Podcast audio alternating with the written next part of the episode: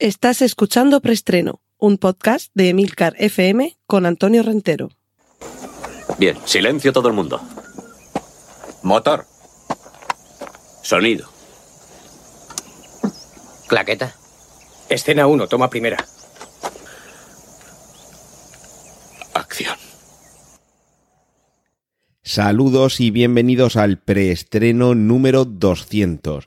No sabéis lo bien que me viene lo que os tengo preparado esta semana para el estado de mi garganta. Y es que hace ya tiempo que llevábamos sin tener por aquí una especial tertulia y ha querido la casualidad que recientemente se haya celebrado aquí en Murcia, en Siete Héroes, en librería, comicteca, lugar de encuentro para todos los aficionados al cómic, la literatura, el rol y demás historias. Se ha celebrado parte de Ex Libris, la quinta semana internacional de las letras de la región de Murcia, una serie de conferencias en las que tuve la, la suerte de participar en una de ellas. Tuvo lugar el miércoles 28 de septiembre bajo el título cine, arquitectura y cómic. Y bajo la batuta de Elia de San Nicolás nos reunió a quien nos está hablando junto a Vicente Funes y a Miguel Herraiz para hablar de, bueno, de cómo la arquitectura, las ciudades, los edificios han ido evolucionando, no solo a través de la historia, que también, sino sobre todo en su plasmación, en las viñetas y en el celuloide. Así que eso me ha dado pie para grabar aquella tertulia y ahora ofrecerosla, que podáis vosotros ser también partícipes de, esa charla, ese coloquio que hubo en Siete Héroes, insisto, con Elia de San Nicolás, con Vicente Funes, con Miguel Herraiz y conmigo mismo, para hablar de estas cosas que yo creo que nos gustan a todos. Eh, si os gusta un poquito la arquitectura, vais a ver cómo se ha visto reflejada en la historia de, del cine y del cómic. Y si os gusta el cine y os gusta el cómic, pues vais a poder ver también cómo en esas películas que nos gustan, en esos cómics que nos gustan, no siempre era gratuito ni casual la aparición de tal o cual edificio representada de tal o cual forma. Eh, bueno, debo agradecer sobre todo a Laurana Canan, que la podéis seguir en Twitter como arroba yo Magus y es nuestra anfitriona, es quien, quien dirige con mano de hierro dentro de eh, guante de terciopelo eh, Siete Héroes y es quien nos, eh, nos concitó allí, quien quien dio pie a que tuviera lugar esta serie de, de charlas, de, de, coloquios y sobre todo esta en concreto que vais a poder escuchar a continuación. Quien dirigía todo aquello, eh, por lo menos el caso de esta sesión, de esta conferencia a la que pude asistir y que ahora vais a escuchar, era Elia de San Nicolás. En Twitter la podéis encontrar como arroba Elia Nicolás. Elia se escribe con H. Ella es doctora en arquitectura, se define a sí mismo como, a sí misma como mente creativa, docente, emprendedora, gestora cultural, diseñadora e investigadora independiente sobre arquitectura, cine y literatura.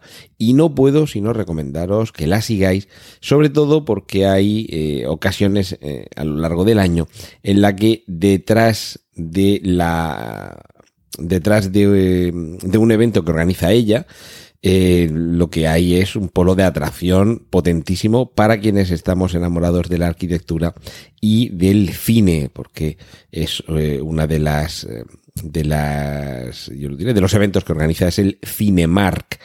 Y os recordaré simplemente que este año era la arquitectura del mal el tema de esas, de esas jornadas, de ese ciclo de arquitectura, cine y cómics. O sea, fijaos, si, bueno, además Elia es una, una, mujer interesantísima y aunque actuaba como presentadora y coordinadora, afortunadamente también pudimos contar con sus aportaciones. Otro de los eh, presentes era Miguel Herraiz, un eh, ilustrador que en Twitter lo podéis seguir también, arroba Miguel Herraiz guion bajo y también con H, este Herraiz, y es un ilustrador magnífico y además él mismo es también arquitecto, con lo cual tenemos a alguien muy versado precisamente en, en, hablar de estos edificios. Y por último, que decir de mi querido Vicente Funes, es eh, técnico especializado en bibliotecas, es el coordinador de la Comicteca de la Biblioteca Regional de Murcia y además es quien, quien dirige las estrategias digitales de la Comicteca y es en la región de Murcia una de las personas que más sabe de cómics y también, por supuesto, de cine. Así que es también un perfil más que relevante para, eh, para tenerle en esta charla. Y yo no me extiendo más, ya estáis escuchando la voz que tengo y ahora os dejo con una hora y cuarenta minutos aproximadamente, que es lo que duró esta, esta charla, esta mesa redonda en Siete Héroes de Murcia dentro del ciclo Ex Libris, con el ciclo, eh, perdón, con el título Cine, Arquitectura y Cómic. Espero que os guste este regalo de preestreno número 200. Y la semana que viene volvemos al formato habitual con las noticias de cine y series de televisión. Cortinilla de estrella y... Vamos a empezar. Bueno, buenas tardes y muchas gracias por acompañarnos hoy aquí. A todos los que habéis venido y para mí es un honor y un placer estar aquí en esta mesa porque se me ocurren pocas personas que sepan más de cómics que las tres personas que me acompañan, por lo menos que yo conozca, y más en este sitio. Y agradecer a Siete Héroes pues esta mesa redonda que creemos que es necesario. Estábamos comentando que hay muchos esfuerzos que se están haciendo desde distintas a distintos aspectos y perspectivas y, que sumen ¿no? y que haya gente pues de la biblioteca que dibuja, en fin, es una maravilla. Así que a ver si sumamos y realmente se puede demostrar que realmente hay un interés general y que Murcia yo creo que tiene una cantera maravillosa y, que tenemos que ser no reconocidos en ese sentido por, por todo lo que nos gusta el cómic, los buenos ilustradores que tenemos y la gente estupenda que sabe muchísimo de esto. Entonces, bueno, este esta mesa redonda está enmarcada dentro de la Semana de las Letras de la región de Murcia, Ex Libris, que como imagino que ya sabéis, es un festival de la cultura que lleva varios años, que se celebra en la región y es sede de muchos actos, tienen que ver con la literatura y las letras, pero este año, por fin, además, pues entra el ciclo del cómic. Así que estamos muy contentos, entendiendo que el cómic es una parte de la cultura, absolutamente, de la literatura, que es una literatura diferente, cierto, ilustrada, pero que en cualquier caso la narrativa es mágica y nos permite pues hablar y dialogar y, poder comunicar cosas de manera diferente. Así que bueno, a través del cómic, como ya sabéis y como pasa con los libros, podemos transportarnos a otros lugares, a veces reales, a veces imaginados, a veces mejorados, ¿por qué no? Y en este caso también lo hacemos de la mano de la arquitectura. Precisamente para eso vamos a tener esta mesa redonda que tiene que ver con la arquitectura y con el cómic. Y es que desde el principio, y esto ya nos lo van a contar ellos mejor, desde que se empieza a ilustrar se tiene en cuenta la arquitectura, hay que hacer también una especie de contextualización para que se pueda desarrollar la historia. Y muchas veces los escenarios del cómic están inspirados en espacios y lugares reales y otras veces pues parten de cero prácticamente, es decir, se inventan absolutamente. Pero en cualquier caso, como pasa en las escenografías de cine, muchas veces son un personaje más y sin ellos no se entendería la historia porque los acompañan y, pasan a ser como un protagonista más. Bueno, muchas influencias que vamos a hablar esta tarde aquí sobre de la arquitectura y el interiorismo que influyen en el cómic y cómo se influyen mutuamente, porque la arquitectura también debe del cómic. Eso es así. No podemos decir que siempre sea el cómic el que vaya a la arquitectura, sino que hay grandes arquitectos que también han sabido ver que el cómic tiene muchísimo potencial porque para empezar tiene la libertad que no tiene la arquitectura. El cómic no entiende de coeficientes de edificabilidad, no entiende de alturas de cornisa, no entiende de limitaciones que están en el mundo real, con lo cual el cómic puede soñar. Y a partir de ahí, pues los arquitectos también pueden buscar inspiración y luego adaptarlo a la normativa municipal. Eso sí, pero por lo menos buscar esa inspiración en un mundo que es libre. Libre también de la gravedad y de las fuerzas físicas, eso también. Libre de estructura, pero ahí está. Así que nada, quería empezar disculpando, eso sí, a alguien que mm, en principio no nos acompaña esta tarde, que estaba previsto que es un arquitecto, Javier Mancilla, que no ha podido venir, pero sí que nos acompaña en el resto y bueno, voy a contaros un poquito sobre cada uno de vosotros que me lo han preparado aquí maravillosamente en Siete Héroes. Bueno, a mi izquierda, Antonio Rentero, estábamos diciendo que lleva casi las bodas de plata como crítico de cine, 20 años, y ya las bodas de oro, enamorado del cómic. enamorado del cómic y el cine. Crítico de cine, presentador de radio, con un espacio propio en Onda Cero. Y pocas personas saben más de cine en la región. Y también, aparte, especialista en podcasting, que ha grabado y producido muchísimos podcasts sobre cine y tecnología. Ya veis que es la persona encargada de, de conectarnos y poder hacer que esto se mantenga ¿no? y tengamos un recuerdo digital también de esto. Y el secreto mejor guardado, que esto yo no lo sabía de Antonio, como me lo han dicho esta tarde, es que además es un grandísimo coleccionista de cómic, teniendo una de las comitecas más amigables de la región salvando la comiteca de la biblioteca de la región de Murcia, que es maravillosa. O sea No, que no, aquí tiene más, ¿eh? Tiene más. tiene más. Bueno, Tiene es que le ha dicho que tiene un montón. Tiene muchísimos. ¿Sí? Sí. Yo le, le deseo una larga vida, pero bueno. Y que no tenga descendencia, ¿no? que tenga para que lo done. descendencia, Yo, yo deseo tours. Tours a tu casa para enseñarnos todo eso también. Está- están previstos los tours. Claro, esto, esto hay que compartirlo con la humanidad. Es, de- Ya patrimonio. es patrimonio, claro. Bueno, tenemos a la derecha a Vicente Funes, que es coordinador de la Comiteca de la Biblioteca Regional de Murcia y cuya labor y su trabajo como en la difusión y en la promoción del cómic en los últimos años ha sido absolutamente inestimable. Porque el empeño, la enorme y completísima labor que realiza en la biblioteca, gracias a la Comiteca, y yo personalmente quiero darle las gracias y esto es personal, esto no lo pone aquí, lo añado, porque sin la biblioteca no hubiera podido salir jamás un ciclo de cine y arquitectura del que ya llevamos dos ediciones. Se llama Cinemark, hace dos años. También con el Ayuntamiento de Murcia empezamos con Murcia, guarida de superhéroes, y analizamos pues, todas las viviendas de Murcia, todos los edificios de Murcia, que si los superhéroes más conocidos vivieran aquí, pues dónde podrían vivir, ¿no? Realmente. Entonces, pues localizamos, localizaron ilustradores y arquitectos de la mano, metieron a Iron Man en el Parque Científico de Murcia, que estuvo estupendo. Aquaman se fue a los molinos del río. Eh, Batman vivía en la parte gótica de la catedral. O sea, el profesor Xavier lo metieron en San Esteban, porque ahí había un colegio. Entonces fue maravilloso. La masa terminó en, creo que fue en los baños árabes por la Gran Vía, ahí destrozando por la noche cosas.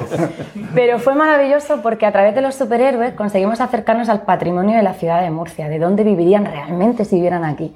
Y aprendimos. Eso fue hace dos años. El año pasado con la biblioteca regional le tocaba ver, le tocaba el turno a los villanos y villanas, que son muchísimo más divertidos. Porque como ya sabéis, los superhéroes se esconden, los villanos se exhiben, les encanta. Además, los villanos aprendimos que tienen problemas con los humanos y tienen problemas con, generalmente con los humanos. Y ya está. Porque con las mascotas les encantan y son unos grandes entendidos de arte contemporáneo. Y una persona que tiene sensibilidad artística no puede ser tan mala. No puede ser tan, tan mala. Entonces analizamos a todos los villanos y villanas y fue una oportunidad maravillosa de la mano de la biblioteca. Y sobre todo, el- yo creo que lo más importante es que confluyeron en el ciclo, analizando a villanos, arquitectos, ilustradores, diseñadores de moda, e historiadores de arte. O sea, que, que hubiera tanta gente que fuera tan diferente y tuviera esa perspectiva maravillosa sobre los villanos, nos enseñó a ver cómo vestían, que tenían colgados en las paredes. Aprendimos mucho. De hecho, si vais a algún despacho alguna vez o a alguna casa y veis un cuadro eh, del futurismo italiano, corred, porque ahí hay un super villano. Ya lo aprendimos. Le gustan las vanguardias del siglo XX, pero en crescendo. Entonces, corred, porque eso ya lo vimos. Aprendimos un montón. Y esperamos, confiamos, ¿no, Vicente? Ojalá.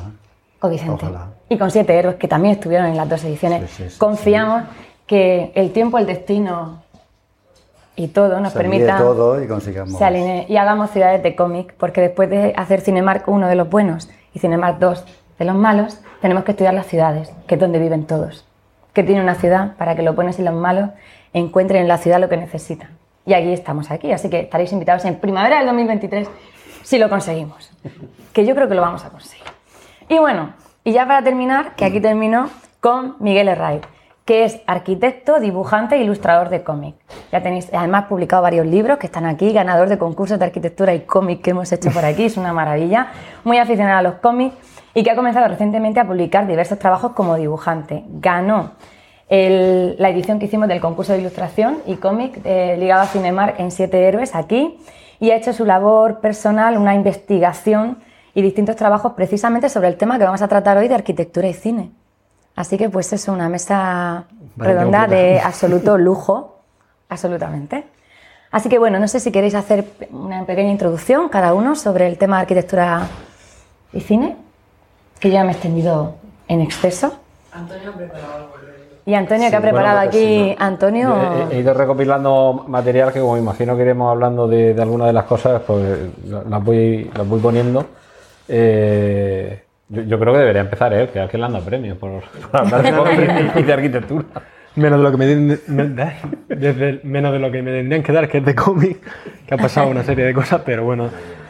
Eh, yo ayer precisamente hablando con, con la gente con la que trabajo en un estudio de arquitectura, con Chema y con Edith yo creo que Elia sí que sabe quiénes son. Sí. Eh, pues me comentaba Edith que, que como todo, al final la arquitectura es una disciplina que no, no se entiende por sí sola sin el contexto de, pues en el que se implanta, ¿no? Y al final, pues muchos de los avances de la sociedad se acaban reflejando en todos los ámbitos y la arquitectura no, no se escapa. Entonces, eh, en el cine a mí hay una, una cuestión que me interesa mucho y es la de, pues por, por mi vertiente también de ilustrador y, la, creencia que le tengo yo a concept art, que es la de las películas que se imaginan cómo viviremos en un futuro. Entonces, películas como Metrópolis o, Blade, o Blade Runner, yo creo que son dos películas que tienen eh, Blade Runner, la original, eh, muy en cuenta pues a la arquitectura como un personaje más, como decía antes Elia. Sí que en, el cine en general, pues bueno, la arquitectura al final es, es el espacio donde se desenvuelven eh, todas las historias que nos cuentan, pero hay veces que tienen mucho más protagonismo, como, como ya digo, como Blade Runner o como, o como Metrópolis. Incluso también en el cómic eh, sucede que en historias como Akira, por ejemplo, pues Katsuhiro Otomo eh, pues no podía contar la, la evolución de, ni de Tetsuo, ni de Akira, ni de nadie sin, sin ese Neo Tokio totalmente apocalíptico. Perdona. ¿no? Es una buena transición hacia...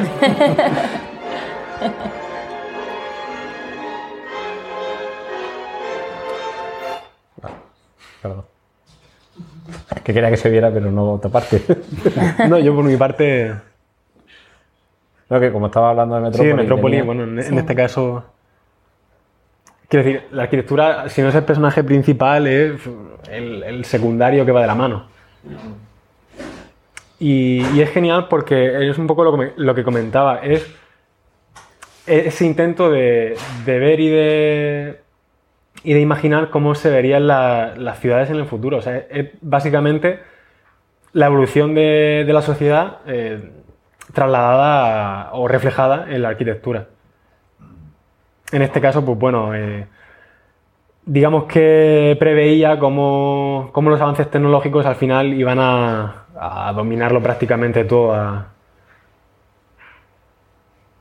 ¿Qué pasa? Hay un cómic también, no sé si lo tenéis, Laura, el de Metrópolis, no sé si os queda. Han trasladado la, la peli y la han adaptado a, a cómic. ¿Será creo- Sherlock Holmes? Sí. Sí.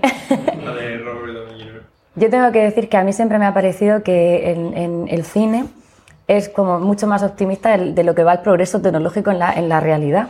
Porque en Odisea 2001, Total. entonces es como iba a ser en el 2001. Y que luego ya superamos el 2015 de Regreso al Futuro. Superamos el viaje en el tiempo al Bueno, futuro. yo no supero ese bajón, la verdad. Porque que no haya un edificio donde un holograma de un tiburón Ahí está. mm, me coma, yo Eso no es. lo supero. Y que además la película esté dirigida por el hijo de John Landis. Es verdad, es verdad. Claro. Entonces yo, yo creo que no, que es decepcionante en el sentido de que, de que el cine siempre es mucho más positivo, de que va a desarrollarse el progreso muchísimo más. Y luego, una decepción continua. y no llegamos, no llegamos a ese tiburón del holograma, no llegamos a, a los monopatines voladores. Eso pasaba en el 2015, yo me acuerdo cuando Voladores pasó. no, pero patinetes eléctricos están en la ciudad llena. Pero nos falta ahí el, el regreso al futuro y las zapatillas que Y se las ponen. gorras holográficas, sí. Claro, y eso ha pasado en el Y la 2001. chaqueta que se seca automáticamente. Totalmente. El yo futuro creo- ya no es lo que era. No es lo que era.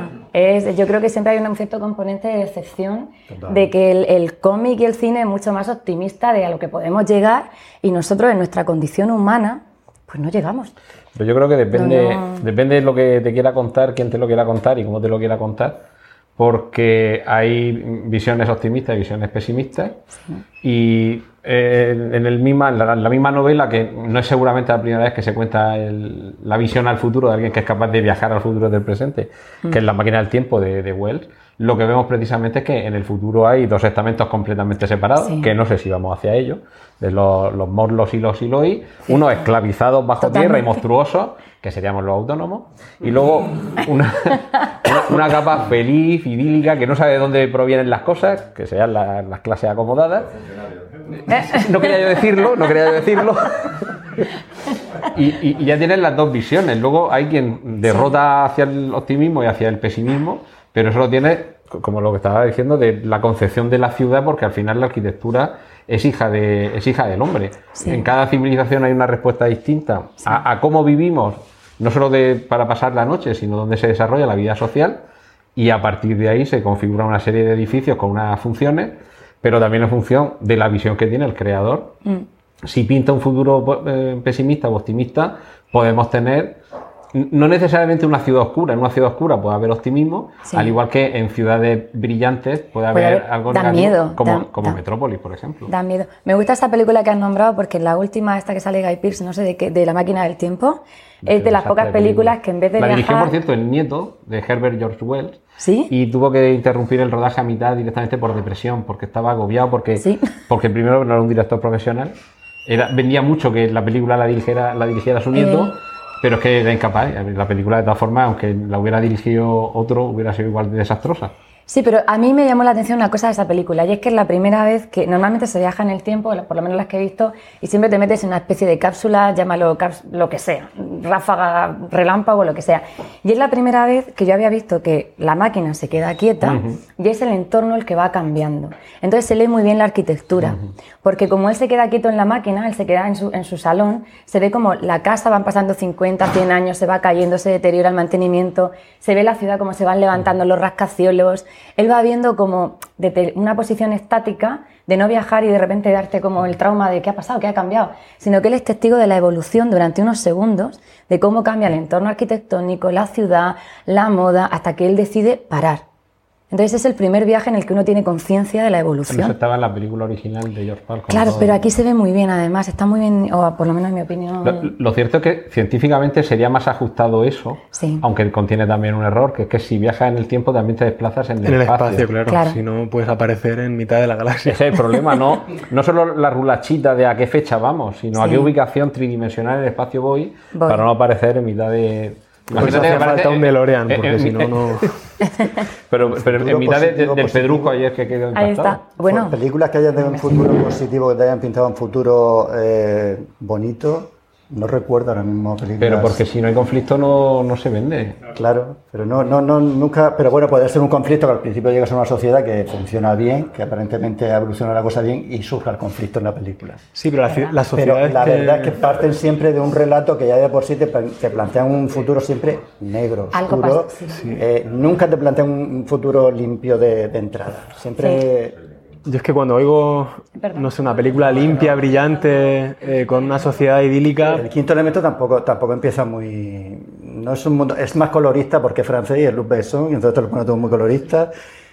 Pero tampoco Pero es tampoco un mundo bueno, como que yo diría, yo viviría ahí. Mm, No sé. Se parece Nueva York dentro de 100 años. Sí, sí, una cosa así. Una evolución natural de, Sí. de Sí, de hecho, bueno, en la última película de Doctor Extraño, pues viajan por el multiverso y llegan a una, eh, bueno, a un universo donde precisamente ha sido Nueva York la que ha evolucionado de tal manera que es todo idílico, es todo perfecto, todo lleno de vegetación, las personas son súper felices, la pizza es gratis. y, y ahí es precisamente donde se ocultan pues cosas bastante turbias e incluso bueno lo- yo cuando la por primera vez cuando lo vi dije no me creo esto. Hay algo que me está perturbando y no me, no me gusta porque al final sucede, pues bueno, mm, pues cosas bastante turbias. A mí es que cuando, cuando oigo, mm, no sé, sociedades limpias, brillantes y, y todo muy luminoso, pienso en Midsommar. No sé si habéis visto esa película, pero es mm, de todo menos limpio y luminoso. Es como Déjame salir, que estábamos hablando antes de empezar de, Sí. de Nope, de la película del hombre este, y que llegas a, esa- a esa familia idílica, todo idílico, y luego la cosa. Siempre, Es que- siempre gusta, ¿no? Claro, si es que la luz siempre arroja una sombra. yo creo que da más miedo el blanco impoluto que el Sí, porque negro. ese contraste es- Porque el blanco que- impoluto es como una sensación de libertad, de que nada, nada se mancha. Si nada se mancha, va en contra de la naturaleza humana. Es que la naturaleza humana mancha. La naturaleza humana tiene necesidad de, de manipular cosas y solamente tocándolas ya las manchas. Entonces, estas sociedades futuras blancas, blancas, sin. mal no sé, ¿os estáis, met- os mal. estáis metiendo con la tienda Apple? Bueno, ahí hay Ah. un visionario ahí. Bueno, por ejemplo, los de, los de Yao Yao en Santo Domingo le han bajado tres tonos de blanco a- al local. He visto que lo han reformado y ahora parece que da menos miedo entrar, pero... Sí. Pero luego está, por ejemplo, Pesadilla antes de Navidad de Tim Burton, que todos los, bueno, la- las maquetas que usaron a la hora de grabar el, el stop motion, bueno, además de que artísticamente son una pasada, es todo como muy sucio, Mm. muy siniestro, muy tétrico, pero al final Pero Tim lo que quería contar era que le gustaba mucho la Navidad y le gustaba mucho Halloween y que quería mezclar las dos cosas. Entonces al final es una historia pues muy bonita de una persona que intenta conseguir su sueño y que ve que no funciona y bueno, pues A ver, que a otra cosa, pero acogedora una, mes- una mansión gótica. Bueno, porque más- o algo así de la Hammer me resulta más acogedora que un mundo impoluto, blanco y una arquitectura limpia. Que no te atreves realmente a que tocar me da nada, muy mal rollo, Es que es no, me da muy mal Sí. rollo porque digo aquí pasa algo. Pero en lo otro sabes que pasa algo. Sabes que hay suciedad, sabes que hay cosas ocultas y eso es lo normal. Claro. Pero Eso es puede, como que te puede más pasar algo cualquiera de los dos. Tanto miedo da el apartamento del protagonista de American Psycho Sí, también, totalmente. como cualquier mansión de la Hammer, con un diseño de producción alucinante, con hasta el más mínimo retratito, eh, el cojincito, el mueble, todo. No hay un detalle que falte, que parece que es una casa de verdad, y es todo decorado, todo mentira. Y también sabes que ahí va a pasar algo turbio, y la casa del otro está impoluta, las paredes blancas, perfectas. A mí me da más- y sale con, más- con- más con- mal rollo con- el- con el su blanco. cobertura de plástico para no mancharse Para él cuando le pega un para hachazo no a la visita. Pero es que eso va contra la vida, así es que toda la parte blanca, incluso las más bonitas, estaba pensando en esta de Oblivion, esta que sube al cielo, que es preciosa. Allí tampoco hay huellas dactilares, es que eso va en contra de- del CSI. O sea, es que no- nadie toca nada. Na- Es que eso da mucho miedo, porque lo normal es que la gente es como eso de no toque, no, tal, no sé qué. Da miedo, porque realmente una, una casa, una vivienda habitable, tú tienes que poder tocarla. Tienes que, se tienen que caer cosas, se tienen que romper. Es como el cumpleaños que no se cae un vaso. Es que eso es inconcebible. Se tiene que caer un vaso y- por- por- porque son cosas que van con la vida. Yo creo que van ligadas a la espontaneidad de en la los vida. años, yo me acuerdo en, en casa de mis padres, eh, en cuanto a, a la decoración de, de una casa, además, que era en los años 70, 80, era costumbre que la casa, la habitación más amplia de la casa, el salón, la más grande, lo tenías como de museo. sí, sí, sí, sí, sí. Lo abrías en Navidad, lo abrías en eh, ocasiones especiales. La sala de y luego la familia, que Sí. éramos siete, estamos en una habitación así, en una casa muy grande, pero estamos en una habitación así para ver la televisión todos juntos. Entonces nos sentíamos más acogidos cuando estábamos todos juntos en esa casa. Y luego el salón, que era lo chulo, cuando se abría es verdad que sentías el- el la ceremonia. Lo ceremonial, porque ese espacio era como un santuario donde entraba y solamente podía entrar en ocasiones señaladas. Pero tú, hablas del salón, pero yo eso en, en Moratalla, en el pueblo de mi madre, he llegado a ver que te enseñan la casa, que esto muy de pueblo, lo hacemos todos cuando te vas a una casa o vienes a visita. Pues mira, te voy a enseñar, y no he hecho ninguna reforma, ninguna obra, ni me he comprado la casa el año pasado, pero te enseño la casa. La habitación de enseñar, el dormitorio de enseñar y el cuarto de baño de enseñar, que gracias a Dios no lo hemos tenido que utilizar. El cuarto de El baño. cuarto de baño de enseñar, De enseñar. que además te lo dicen que para que tú tengas confianza, que puedas entrar si lo necesitas a ese cuarto de baño, que no lo hemos tenido que utilizar, como diciendo que lo vas a estrenar. ¿No te da eso más miedo? O sea, ahí sí que estoy de acuerdo con vosotros en que lo impoluto puede dar mucho miedo. Puede dar- sí, Total. sí, sí, sí. Pero ese es el concepto de la casa museo, que ya Soan ya lo tenía, que tenía una casa museo que era una casa a la que realmente él vivía en una parte y era un museo de piezas donde invitaba Mm. a la gente y la gente realmente iba a su casa a- a- de museo, no la casa como elemento museístico, o sea que eso realmente... Es que, Es que- eso existe de verdad en la historia de la arquitectura. o sea, Sí, que- sí, no. y además es que los arquitectos para eso somos bastante mentirosos. Porque a la hora de, de fotografiar una vivienda o un edificio que está recién hecho, se hace siempre sin ningún tipo de. de- sin ningún tipo de rastro de, de una persona que ha vivido ahí. Entonces, pues bueno, son eh, edificios o, o una arquitectura pues de un carácter estético súper chulo, pero mm, dices, vale, pero aquí mis cómics, ¿dónde, ¿dónde están? Claro. ¿Dónde entran? De hecho, es la, es la capa. Nosotros decíamos que la fotografía de arquitectura ¿verdad? de las revistas tienes como la capa construida, los muebles, Sí. y luego hay capas que están encima, que no las puedes editar y las desactivan para la foto. Entonces, capa niños, fuera. Bueno, con eso te desaparecen los juguetes, la ropa, las cosas por el suelo. Capa, no me ha dado tiempo a hacer nada porque estoy trabajando. Entonces, todas esas capas es verdad que forman parte de la vida y, y se suprimen.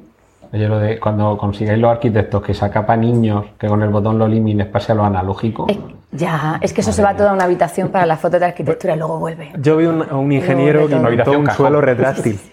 Suelo retráctil. Claro, los niños jugaban en el suelo y luego pues subía todo hacia arriba. Eso es, Ya, eso es muy mi tío de Jack invento. pues mira, de esa iba a hablar yo cuando habéis dicho la arquitectura. Yo hice una tesis de cine y arquitectura y fue sobre Jacques Tati. O sea, que fue de eso. Y una de las cosas que diferenciaba el mundo era que la, toda la parte que era como de la tradición, ¿no? Toda la arquitectura tradicional francesa llena de polvo, estuco, anaranjado, era como de verdad estaba la vida, estaban los niños tirando cosas y hacía pues el recorrido es imposible que hace mi tío para subir a su casa con los añadidos y como su hermana vivía en el barrio moderno impoluto donde accionaba el- la fuente, La fuente de- la fuente según el invitado que iba. De hecho, veía a su hermano y decía, este no, ya pagaba la fuente, ¿no? Porque no era ceremonia. Y cómo vivía, ¿no? Y que, y que al final, pues, esa película, pues... Pero tiene también su recorrido. Claro, al final era lo mismo, lo que pasa es que lo traen puesto para no pasar, pero que eso los arquitectos de los años 60 lo entendieron como una crítica. Y luego Tati decía que no quería criticar la arquitectura, de hecho que si hubiera querido criticarla hubiera elegido lo más feo, pero que además se esforzó por hacer lo más bonito que había en la arquitectura moderna. Eran los arquitectos los que no estaban preparados para, para aceptar la crítica, no, no estaban preparados para que realmente tú le dabas una vivienda nueva, copia absolutamente el estilo de vida americano de posguerra y la gente, la sociedad francesa, tenía que saber sin manual de instrucciones cómo utilizar esa arquitectura. No lo sabían. Y nadie se, se molestó en explicarle cómo funcionaban los nuevos espacios, no las nuevas tecnologías, el que la maquinaria estuviera en la cocina, que eso parecía una sala de, de máquinas tremenda, ¿no? Los pequeños Todos electrodomésticos. somos Paco Martínez Soria en algún momento, ¿no? Todos, yo creo que sí. Las que tienen que servir. La cena de la cocina de las que tienen que Sí, servir. sí, sí, sí. O sea, esa es muy buena. Yo, el eh, huevo que está ahí he- he, puesto aquí lo de la residencia de los dioses, por hablando de franceses criticando la arquitectura, además de Tati, que, que es muy evidente, pero me parece muy sutil y sigue eh, igual de vigente lo que hace con la residencia de los dioses Gosini y Uderzo, que incluso desde el sorteo, que, pues como lo del apartamento en Torrevieja de Mundo Pérez, Sí. en un sorteo en el circo máximo le toca a uno que no quiere salir y la mujer le obliga a que salga porque le dan la llave no de un apartamento en Torrevieja, sino de un, un apartamento al lado de la residencia de los galos. Y lo que vemos es lo mismo que vemos ahora de los folletos que te echan en el buzón con, bueno, pues aquí sería el, el mirador del azahar o lo que sea. y, y- y al final es lo mismo, en este caso, la residencia de los dioses, pero es el anhelo de querer vivir mejor. Y ese anhelo te lo proporciona la arquitectura y en el caso este, la arquitectura por mayor. O sea, ya no, ya no te, te limitas a que sea tu casa para ti solo. Tú eres uno más dentro de un Olimpo, porque esto es un edificio de, de apartamentos, no es una mansión para un dios, sino es un Olimpo para muchos dioses que vivan. Lo cual a mí me llamaba la atención porque digo, no, los dioses no viven solos. O sea, perdón, al revés, viven solos. No viven rodeados de otros iguales, porque en el Olimpo acuden, pero se supone que cada uno está por ahí suelto. Pero luego se juntan, porque juntos Se lo pasan mejor. se lo pasan mejor. Por eso que al final no era eso, si tanto, no- tanto dios, en todo caso titanes si acaso, pero nunca, nunca dioses.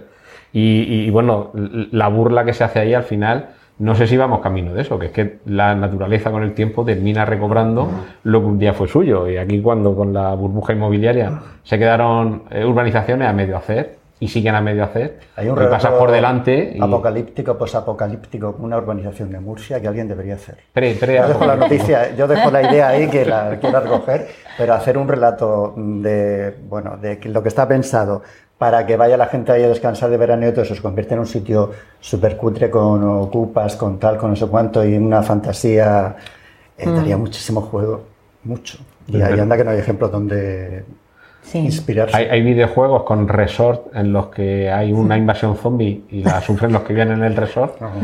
Pues sería simplemente ubicarlo en una urbanización a medio Ya hacer. está. Sí, sí. Es que dan miedo también, ¿eh? Esas urbanizaciones. Pero luego, co- con lo de la, situar la arquitectura en donde, donde pueda tener eco, quiero decir que eh, el fallo de la residencia de los dioses es donde la hacen.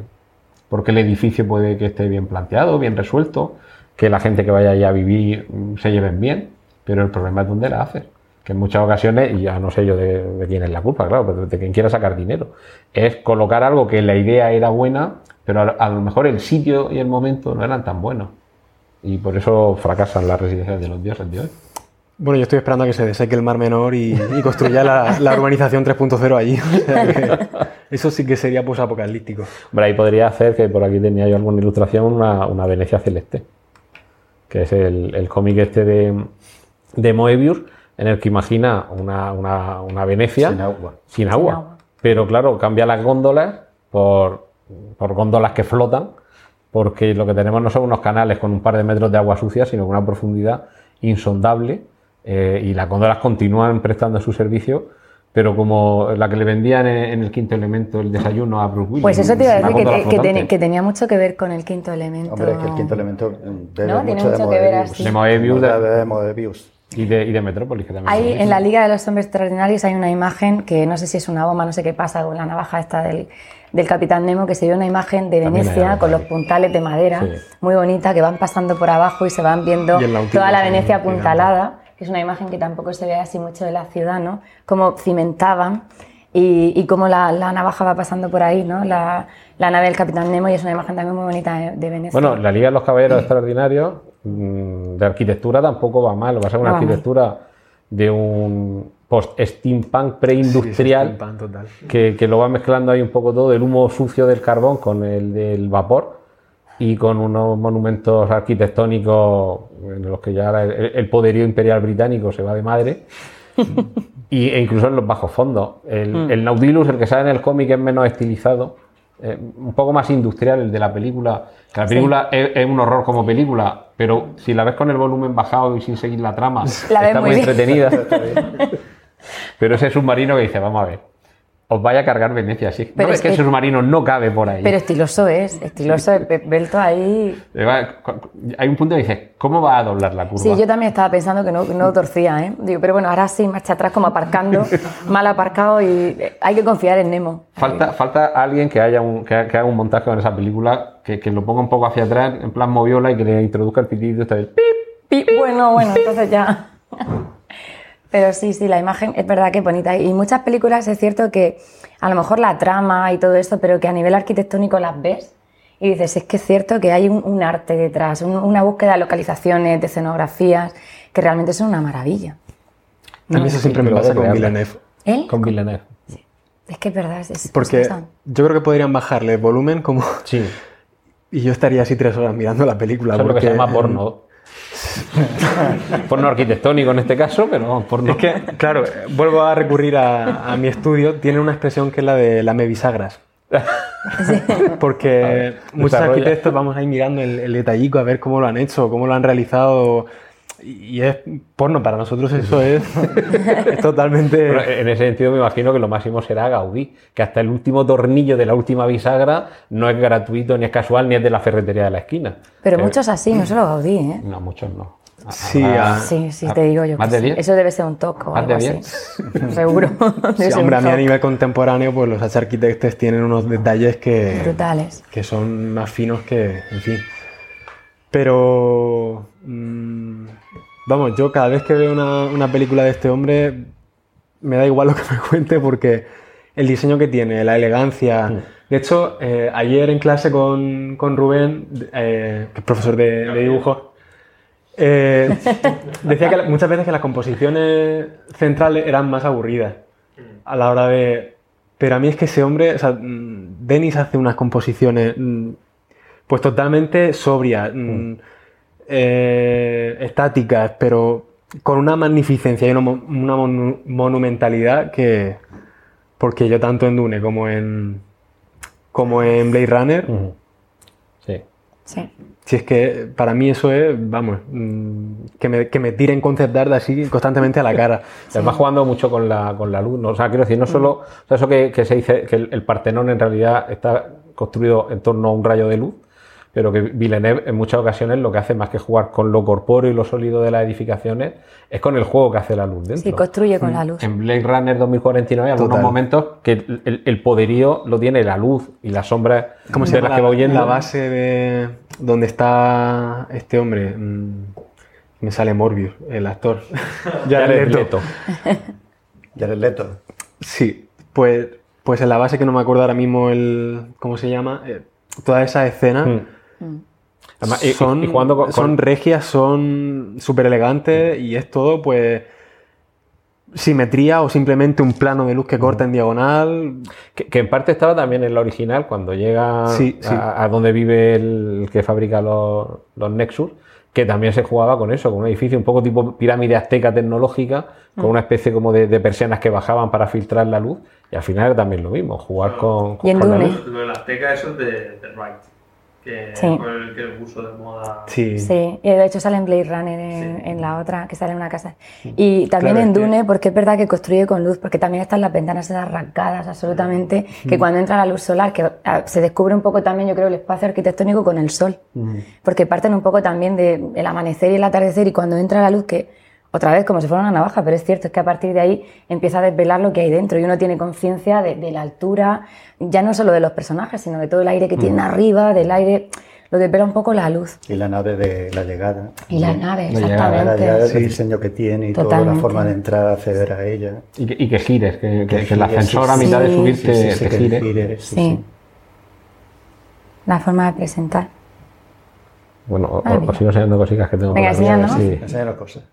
Yo es que me, me- me lo planteé buscando eh, la, la relación entre el cómic y, y, y- y el cine, cómo se ha ido viendo la arquitectura. Bueno, esto ya es de la, de la película de animación, que os la súper recomiendo, de La Residencia de los Dioses, que el cómic es muy bueno. Olvidaros de las películas de imagen real. La película de animación por ordenador de La Residencia de los Dioses es divertidísima, súper fiel al cómic, súper divertida y muy bien hecha. Y yo creo que algunos personajes como estos, como sucede también con Mortel y Filemón, aunque las películas de imagen real sean muy divertidas, los actores lo hagan muy bien y Fesser sea muy gracioso, pero la de animación por 3D yo no me he rido nunca más en el cine que con esa película. La persecución, en otro estilo, pero me la juego con la persecución de Tintín y el secreto del unicornio en el Sidecar.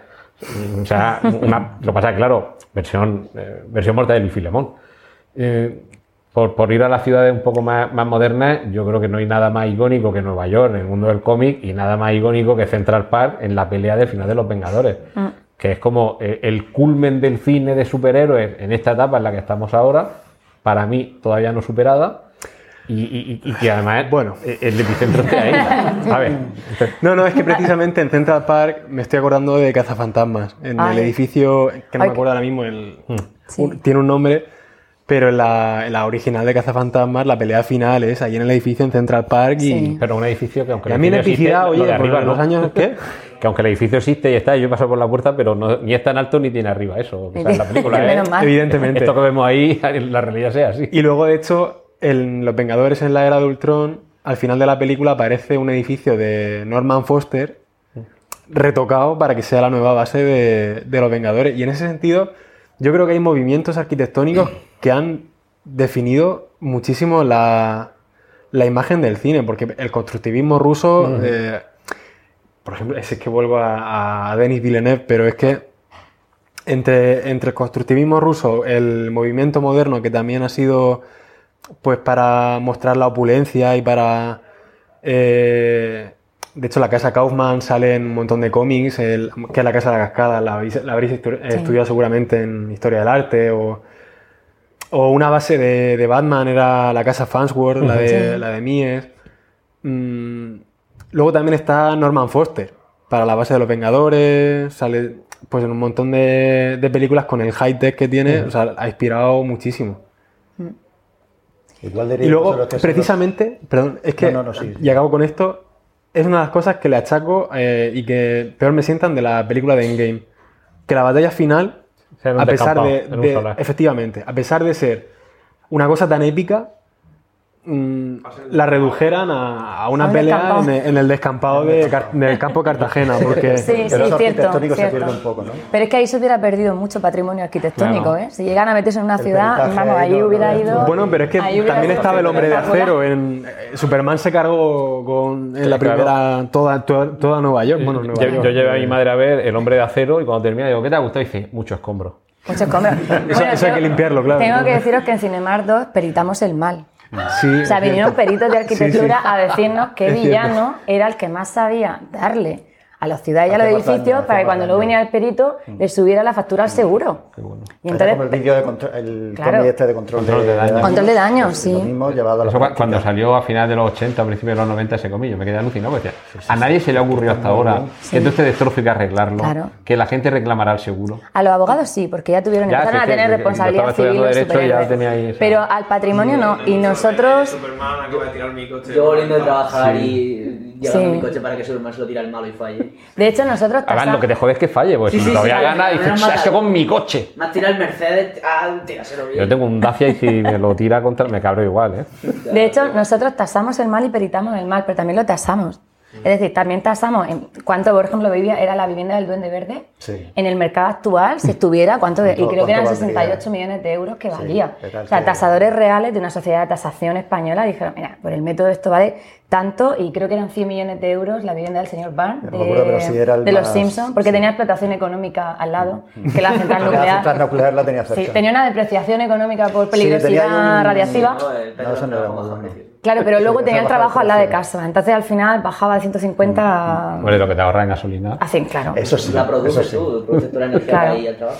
Y yo quería preguntaros, porque esto sí que lo hablamos, que es para también verlo en Cinemas, pero esta colación, a ver qué vosotros pensabais, porque nosotros comentábamos en la otra edición de Cinemas que hay algunas ciudades que se van descafeinando con el tiempo y su parte oscura pasa al personaje. Quiero decir, a ver qué pensáis.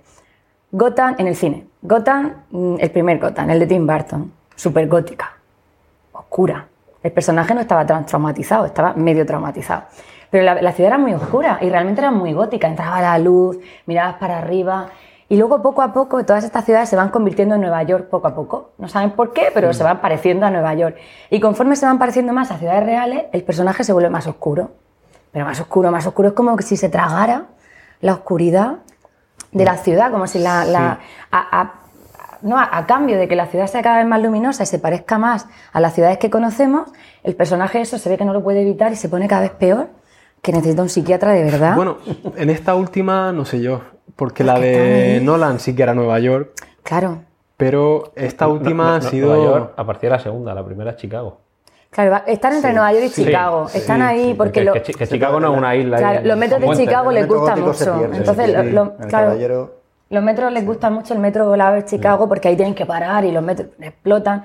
Pero es verdad que se van pareciendo y es una pena que Metrópolis cada vez sea más Nueva York y Chicago, Gotham cada vez sea más Nueva York y Chicago, Wakanda resiste.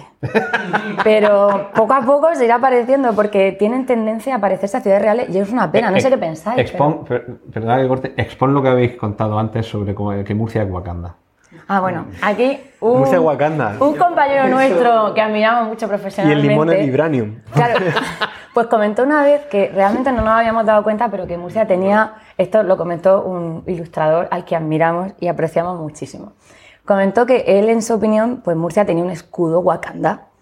Entonces, que no nos dábamos cuenta, pero el que, por ejemplo, cuando salía el tiempo y pasaran, vaya a ver en Valencia y luego en Almería y nos saltaban, era porque en realidad nos estaban protegiendo, porque se vivía tan bien aquí, tenemos tan buen clima, somos tan buena gente, se come tan bien, hay tanto talento que nos tenían que proteger y que la gente no viniera a vivir aquí y nos saturara, porque entonces ya perdíamos la identidad y nos convertíamos en una ciudad del montón.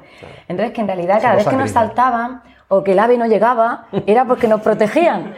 Y entonces que realmente teníamos que darnos cuenta de que realmente mm, teníamos muchas cosas muy buenas y, y que teníamos un escudo Que protector. tenemos que agradecer que estemos olvidados. sí. Sí, sí, sí, que, era, que realmente teníamos que concentrarnos en la parte positiva porque en la parte que había dentro, ¿no? Del, del talento, el buen clima, la buena gente y disfrutarlo.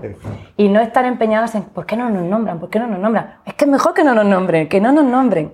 Y realmente es todo cuestión de perspectiva. No sé qué pensáis, pero sobre todo en las ciudades y de- que se van descafeinando, como el café, ¿no? Que pasa de ser negro, negro a cada vez con más leche. a- a- ¿Cómo pasa un café de ser una ciudad de ser un café solo a una leche manchada? No, esa, esa lectura ¿Cómo? que hace como siempre, hace lecturas chulísimas, eso de que se haya ido pidiendo la parte oscura al superhéroe, se haya vuelto más oscuro y todo eso.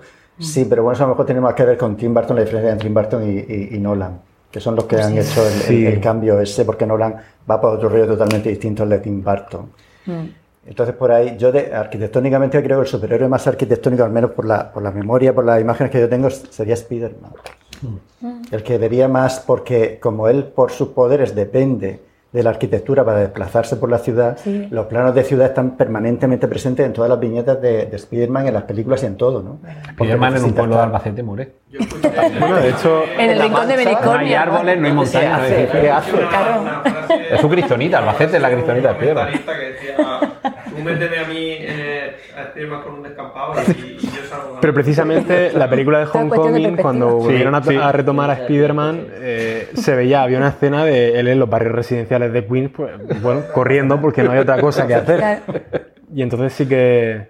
Pero además de Spider-Man, yo creo que Daredevil sí que tiene un montón de relación Sí. con... Bueno, por lo menos con Hell's Kitchen, a lo mejor no con todo Manhattan, pero, pero también es, es un superhéroe que está muy vinculado a la ciudad. Eso, eso proviene de Spirit, el, el personaje de Sí. Will Ah. Eisner, Sí, que claro. en, en realidad es uno de los primeros defensores de su ciudad y es de donde se identifica lo que luego ha sido Daredevil y ha sido Batman, que es el, el tomar la iniciativa de yo soy la ciudad, Mm. que por cierto es lo que pone en la lápida de Lovecraft, soy, yo soy Providence. O sea que esa Mm. identificación, en este caso de Lovecraft con su, con su ciudad, Stephen King con su estado y estos personajes de ficción con sus ciudades, al final es un poco como eh, yo soy la última defensa para que se mantenga la paz, la justicia, el estilo de vida americano en, estas ciudades. Lo que pasa que, claro, ahí lo que necesitas es tener una metrópolis con minúscula con la que se puede identificar mucha gente para que diga, vale, qué bien tener, como se llamaba aquí en España, un dan defensor que permita que mi ciudad siga teniendo unos valores y que siga teniendo una paz, porque antepone la seguridad y la justicia en esta ciudad a otros valores. Cosa que Superman, aunque es el defensor de Metrópolis, pero también por sus poderes, él es el defensor de la Tierra, de todo Claro. el planeta. De hecho, yo ahí os quería hacer una, una pregunta que no la hemos planteado para Cinemar, pero o sea, esto es como un spoiler, pero a ver qué pensáis vosotros. ¿Qué tiene una ciudad? O sea, ¿cómo puede una ciudad, Gotham, que decíamos, hablábamos con Vicente, ser tan de Batman como tan del Joker? O sea, dos personajes psiquiátricamente absolutamente antagónicos. ¿Cómo puede ser una ciudad? ¿Qué tiene esa ciudad para darle a los dos personajes lo que necesitan? Porque como son tan características y personalidades tan diferentes, en teoría uno debería encontrar lo que necesita en una ciudad, en esa ciudad, y el otro no. Entonces, ¿qué tienen las ciudades para alimentar esas personalidades, no? Y luego, por otra parte, ¿qué tienen las ciudades para algunos elementos psiquiátricos, no? De algunas patologías para alimentarlas más, para que se hagan más fuertes. ¿Es el tráfico, es el ruido? ¿Es Yo creo que es el qué- caos. ¿Qué pasa? Creo que es el caos como concepto. Claro. Porque eh, en el caso de Batman, pues él surge como una necesidad para apaciguar ese caos. Y el Joker precisamente es su, su medio de cultivo. Es lo que a él le hace eh, sentir, bueno, en, en este caso, si nos referimos a la última película, eh, él se apoya en esa, en esa sublevación que está generando y en el caos. Entonces yo creo que, como antes decía, pues, en Albacete no sé si habrían ni superhéroes ni supervillanos porque al- no sé si hay caos. Hay una cosa muy tranquila, pues bueno, ahí pasarán cosas buenas, pasarán cosas malas, pero Vámonos- precisamente vámonos por a eso Cieza, que hace unos todo- años se pegaban tiros por la calle, ¿eh? Bueno, y Cieza es un sitio muy tranquilo, excepto cuando Sí. Se ahí- lleva uno a la Virgen. Yo ahí discrepo con vosotros. Yo creo que hasta en el rincón de Beniscornia hay héroes y villanos. Yo creo que si hay humanos, hay héroes y villanos. el chico que iba Sí. con, con la cabeza cortada por la calle, en cualquier sitio. Entre densidad de población y porcentaje Yo creo de que es- No, en Puerto Bueno, poca gente. hay pueblos que son más heavy que algunas Claro, ciudades. Sí, Hay pueblos que son- Molina de Segura, por ejemplo. Por Turraco. Sí, pero eso, eso, eso- eso es por otras circunstancias químicas que no hacen al caso. Pero tiene que ser como lo del protegido. Yo creo que siempre que hay. Yo siempre he pensado, digo, esto en el mundo de los cómics. No sé qué pensáis vosotros. Si alguien tiene superpoderes buenos es porque hay alguien malo. Quiero decir, yo creo que eso tiene que estar compensado, universalmente compensado. Sí, ese es el, el Tiene que debate que planteaba bueno, aunque el bueno sea el que te ayuda, yo que sé, a lo que sea, algo pequeño, ¿no? Te dejan las llaves, lo que sea, hay- es porque alguien la está liando en el otro lado del pueblo. O sea, yo, yo creo que tiene que haber como un equilibrio universal y que luego, que lo que me parece maravilloso es que los dos vivan en el mismo sitio y Batman podía haber hecho la maleta e irse, que sí. Podía haber dicho, mira, me ha pasado esto, qué mala suerte con mis padres en Gotham. Es que tengo aquí una mansión, la pongo a la venta y me voy a vivir a Cancún. Que no quiero trauma. Y, entonces, y el tío dice, no, me voy a quedar aquí, en la mansión. Pero Que es que no vi- viven en el mismo sitio. Ya, pero la mansión tiene la que ser como la casa esa que decís. Tiene que tener una parte de museo, porque Ujú. ese hombre tiene que Total, vivir en una total, zona muy total. pequeña. Entonces, decir, me quedo aquí, a pesar de que del que le ha hecho esto a mis padres está aquí, a Bueno, pesar de. Pero se que queda sea- al cabo de los años. Primero pasa Bueno, su sí, duelo, ¿eh? se va ahí, pero luego vuelve. Pero yo creo que es parte de la personalidad de Batman, ¿no? El masoquismo. Sí, A lo mejor, ¿eh? sí. Totalmente. La Quiero decir-. Mira, mira ellos, Robin, eso. Ahí, Ahí, ahí hay algo, ahí hay algo. ahí sobre eso todo con- Intentaban contarnos algo que no vimos en su momento. No, pero, pero, a ver, esa vocación de sufrir te llega cuando al cabo de un periodo en el que, bueno, pasar las fases del duelo, esas que Homer Simpson las pasa en en 10 segundos, Sí. pues las pasa en 15 20 años y adquiere, como diría Niso, una serie de capacidades a lo largo de su vida Claro. que le hacen tomar conciencia de que lo que debe hacer es defender su ciudad, no por Sí. él, sino porque en parte, que esto ya es un constructo que va llegando con el cómic, en el cómic a lo largo del tiempo. Es un poco como el legado de sus padres. Esta ciudad mató a, mi pa- a mis padres porque, aunque ellos querían, no fueron capaces de encaminarla y enderezarla, Mm. ellos no lograron hacerlo por las buenas, ahora lo voy a hacer yo por las malas. Y además infundiendo temor a los otros, porque no hay nada más incómodo para combatir el mal que, que ir con capa. Y no oscuro, y oscuro. No, porque hombre, oscuro si conoce o tiene gafas infrarrojas todavía. Bueno, pero va elegante, también es verdad, hay que decirlo. Pero eso es como las películas de Almodóvar que vuelven, las protagonizan muchas veces al pueblo. Es verdad. Esa tendencia a volver al pueblo, a las raíces. Al a- origen. Por los superhéroes es como... Es que Almodóvar tendría que hacer una película de superhéroes. y Entonces que vuelven al pueblo, vuelven a sus orígenes. Claro, el, el Algo proceso por el que, por el que Bruce Sí. Wayne decide volver. Claro, Sí. claro, el mismo que el de, recuerdo ahora Marisa Paredes, por ejemplo, La Flor de mi Secreto, pues entonces vuelve al pueblo con su con la madre, con toda la de la mancha y todo eso. pues, Y, que se encuentra debajo de la cama escondido al padre que en realidad no estaba muerto. Efectivamente. Pero igual hay una necesidad de reconciliarse, es verdad. Al final todos esos personajes nacen ahí. Bueno, Superman no llega, pero llega ahí. Entonces tú dices, defensor de la Tierra, pues a lo mejor podía pasarse 15 días en cada sitio, ¿no? Se- supone. En Albacete, bueno, 15 días. En tal. En Albacete de cinco minutos soluciona todos los Claro, problemas. y en cambio dice, no, no, me quedo aquí, ¿no? Y viajo desde aquí, esto es como mi... mi- Pero, pero mi eso también es según donde cae, porque en Superman Hijo Rojo, que cae en lugar de en Kansas, en la Unión Soviética, Anda. y en lugar de llevar la S, que significa esperanza, lleva la O 100 martillo, Que también significa esperanza. bueno, sí, según, según. Para algunos significa martillazo en la cabeza, con un piolet.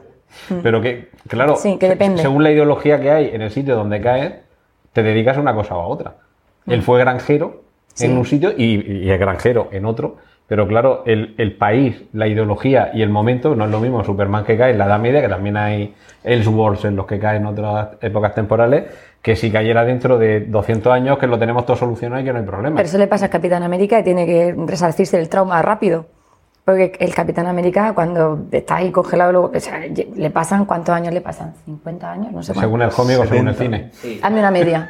La peli son 80, creo. 80 años, años, una sí. media. 70, Mm, claro, de- llegaron en 2010 y poquito. Sí, desde el final, no, no el final de la Segunda Guerra Mundial, el año no sé cuándo pasan los Sí. cómics, pero años 42, 44, 40 y algo. 45, hasta el 2012, que es Vengadores. 75. Y a él le pasa que se tiene que a- rápidamente aceptar el Mm. cambio, aceptar la evolución, una evolución que no conoce, como un poco de, de mi tío, ¿no? de, Sí. de Tati, y aceptar que, te- que la tecnología, la sociedad y todo lo que él conoce, pero a nivel también cultural, ha cambiado y que se tiene que adaptar. Y él yo creo que se aferra, posiblemente se aferre al escudo, Mm. ¿no? que es lo que le queda un poco, ¿no? Es decir, me queda el traje, me queda el escudo. Y le quedaba aquí, que por eso... Y, y claro, exactamente, y es lo que me queda de, de todo lo que conozco. Porque Que él lo han tenido que congelar para que esté a la par con que- él. claro, me queda mi amigo, claro, que, que si no... Por eso es doble trauma cuando le devuelve el escudo a, Tony Stark en la última pelea de Civil War. Claro. Cuando le dice, ¿y ese escudo es mío? Dice, pues aquí lo tienes. Pues un quédatelo". psiquiatra lo vería como liberador, Hombre, ya está curado, claro. ya se acabó. Ha soltado el Soltar escudo. ya. Y como pasan perdidos, cuando tienes problemas te dejas crecer la barba.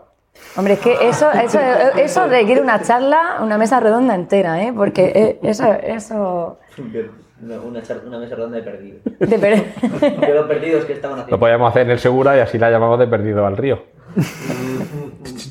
Eh, eh, estamos viendo, no sé si conocéis la película Dark City, porque estábamos hablando de las ciudades. Eh, algunos la vimos antes de, de- de Matrix, porque de hecho se estrenó antes, antes que Matrix, con lo cual cuando vimos Matrix nos sorprendió un poquito menos. Pero esa película y esta otra, eh, Franklin, la visión que hay sobre esta ciudad que estábamos hablando, esta ciudad oscura con una arquitectura mm, completamente irreal, es el telón de fondo perfecto para algo que parece fuera de la realidad. De hecho, yo no os quiero da- dar mucho- muchas pistas sobre Franklin. Eh, si localizáis la película, vedla porque os va a sorprender mucho y sobre todo si os gusta la arquitectura. Mm, La vi en, la vi en, en cine. Pero eh, estas dos películas, por su visión que tienen sobre la ciudad, por vincularla con el cómic, y, y os quito el tráiler porque al final lo van a enseñar al que muere, pero a mí me recuerda mucho a un cómic que cuando lo leí me sorprendió muchísimo, no sé si lo conoceréis, que se llama The Marquis, eh, como el, el marqués, y que precisamente lo que lleva es a eso, a una, a una ciudad con una arquitectura muy barroca, en el cómic que es en blanco y negro, no, quizá no sale tan oscuro como en esas películas, pero es lo que estáis diciendo de un, un escenario que con una arquitectura compleja y con, y con- y con rincones muy oscuros, es que es el escenario perfecto para esa serie de, de aventuras con un enmascarado. Sí. En el caso de Franklin y en el caso de Marquis, la religión tiene un poder muy importante, o un papel muy importante, y, y- y yo no sé si es que precisamente ese tipo de arquitectura tan recargada es la que hace que surjan esas, no sé, esa- esas almas atormentadas. Y lo del tormento y la arquitectura relacionado con Batman, los, eh, los decorados de la de Tim Burton los hizo un chico que se llamaba Anton Furst, que se suicidó y debía ser también pues, un alma, esta alma creativa y atormentada que tendría sus problemas el hombre en la vida. Y el legado que ha dejado sobre todo son esos decorados que yo creo que todavía permanecen como el escenario perfecto para que surja un superhéroe y un supervillano dentro de la, de la oscuridad. Yo es que creo que, que lo comentábamos, a nivel, si veis las ciudades a nivel de huidas, de persecuciones, es que la ciudad moderna y la ciudad tradicional no tienen nada que ver para escapar.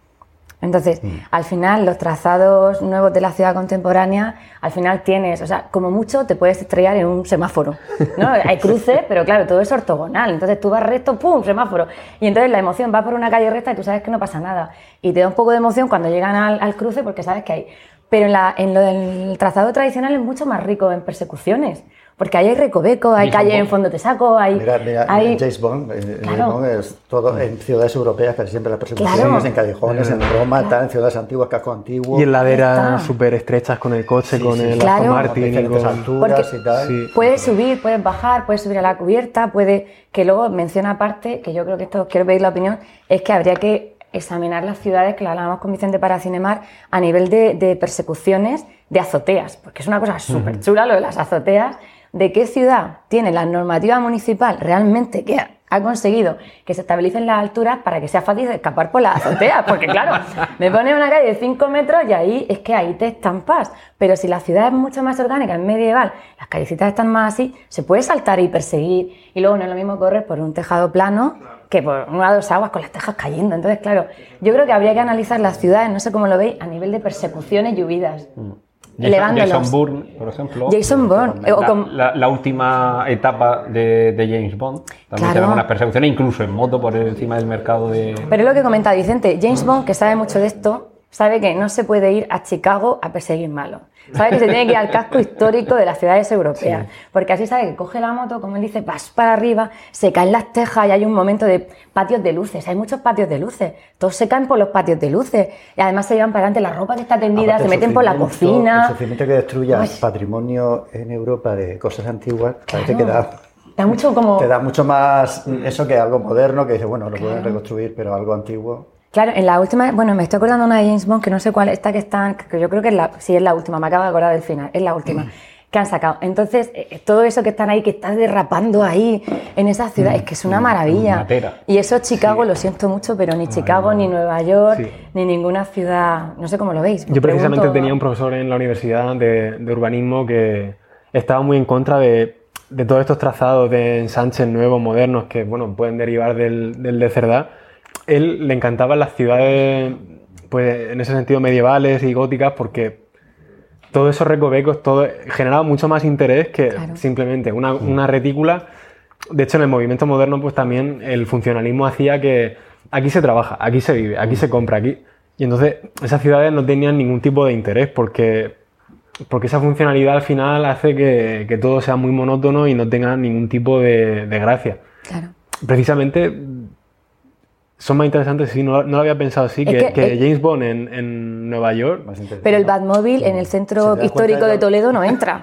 O sea, el Batmóvil se quedaría. O igual entra, Batman, pero no sale. Bueno, a lo no mejor es sale, el- a se lo mejor es el Batman y los bomberos es que Batman ahí sí, pues, al mismo nivel. O sea, que no entra el Batmóvil. Ahí entraría Spiderman. Spiderman, ahí. Bueno, puede ser el, el patinete, a lo mejor. o el- Tienes el Bat. Bat. El batinete, el batinete. Metiéndose en escaleras de incendio, en cosas así. Claro, pero- Está muy bien porque aplica lo de que hay espacio estrecho. Claro. Se diferencia de eso. Puede usar la agilidad y la ventaja es solo su cuerpo. Pero no sé si Spider-Man en- o en Toledo o por ejemplo aquí en Murcia, no sé, el balanceo lo tendría bastante difícil. O sea, Claro. entre comillas, yo creo que sería mejor Daredevil. Pero- porque Daredevil sí que puede ir Pero ahí hay que ir. Pero ahí hay que ir al ayuntamiento porque hay zonas de Murcia que sí podría pasar por las zonas de ampliación, pero es verdad que Spiderman ahí dentro, pues yo creo que hay que verlo a nivel de movilidad en la ciudad. Qué bueno y qué malo se pueden mover en estas ciudades Pero, o no pero te pueden mover. organizarse por zonas, por el centro Spider-Man, en el extrarradio el Batmóvil. Pero en las persecuciones ahí tiene se, ahí van, un- se- se van pasando la pelota. Claro, ahí tiene ahí un conflicto. Las calles de platería lo que podría hacer sería como echarle a echarle la pared a, a una, a una pared, ir corriendo perpendicular y ir echándole la telaraña y ir como tirándose y cuando llegas al punto se tira a la siguiente y va haciendo como... Como tirachines. Claro. Bueno, ahora tienen los toldos en verano. Sí. Los toldos que también ahí tienen un elemento donde puede ir. Bueno, pues entonces Assassin's Creed puede ir por ahí. Sí. Yo- el Assassin's Creed también he jugado mucho con. Bueno, antes, ahora ya no sé dónde eran. Pero cuando fueron progresando desde la Edad Media hasta la Victoriana, y cuando llegaron a la Victoriana, cambiaron toda la. En Londres cambiaron toda la planta de los edificios y las calles eran más anchas, ya no podías saltar de un lado a otro y tuvieron que meterle el mecanismo ese del. Del gancho ese que era una tirolina portable, básicamente. Hmm. Que estaba interesante también. Me he acordado con lo de las cejas. Es que, es que es un recurso, el que se caigan tejas es un recurso que a Chicago no le pasa. O sea, yo creo que Chicago suspira por Texas. Chicago dice, quiero Texas, quiero Texas. No te pasan, lo siento, no O tienes. Texas o Ciudad de los O Texas Rascacielos. o Las dos cosas no. No se puede tener todo. Y una teja rota que cae es como la, no te hacemos, la amenaza. Miras para arriba y dices, "Guau, es, es como... Pero es que en Chicago, precisamente, como hace tanto viento, no pueden tener tejas por eso, se estarían Pero cayendo ni tejas ni macetas. Pero Eh, ni ni maceta, macetas, ni ropa colgada. Es que eso de tirarte al patio de luces y apareces por una cocina, Nápoles. eh, eso es una maravilla. Y yo creo que James Bond sí que podría hacer una persecución aquí en Murcia. Yo sí lo veo. Superman sí, por sí, Nápoles sí. tampoco, ¿eh? Se quedaría atascado en todos los tendederos. No, A ver, Superman ahí. Yo a Superman lo veo muy rural. Será por sus orígenes, pero lo veo como un superhéroe más rural, más de campo. Menos de Posible. ciudad. ¿Y, y- y os parece Nueva York, al final, el paradigma de ciudad también en esto? Para los superhéroes, pues no. O sea, que no es porque no tenga ahora aquí las fotos de Will Eisner y de su... Pero no- por la Mira, la, nueva base de, de los de, De The Voice. de The Voice. El Flatiron. Es que el, o sea, e- ese concepto de edificio de no demasiadas alturas, con las escaleras por fuera, que permite otra vía de, de desplazamiento exterior, Sí. que las alturas sean más o menos homogéneas, esas persecuciones saltando de terraza en terraza, que lo hemos visto eh, Claro. en el Es cine aquí. también, es que, mm, claro, lo que, te- lo que necesitas es una ciudad con una serie de edificaciones más o menos homogéneas, que eso es fruto de un momento de crecimiento urbanístico, pues puede ser en el caso de Haussmann y, y- y París, que hay un momento en el que media ciudad tiene un ensanche que son más o menos Sí. homogéneos los, Claro. los edificios. Lo que no tenemos en París son superhéroes, lo que tenemos es, pues a lo mejor a, la- Fantomas. a Fantomas, y cosas Claro. así. o, o a, o a Vidocq o a la Pimpinela Escarlata, antes de Sí. Haussmann. Pero claro, es que tiene que producirse el desarrollo de la economía, de la sociedad, de la arquitectura, y luego que crees un personaje que puede proceder en última instancia de la mitología griega, pero que sea un nuevo héroe, que su ámbito de actuación sea la ciudad y que si no está dotado de poderes extraordinarios como Superman o de armaduras Sí. como Iron Man, que su poder como Batman es el de ser millonario, Y- pues lo que necesita es saltar de edificio en edificio. Millonario Superman. ingeniero. Y, Claro, listo. mejor Y listo, también porque- la ciudad está inventando tontas. Claro, exactamente.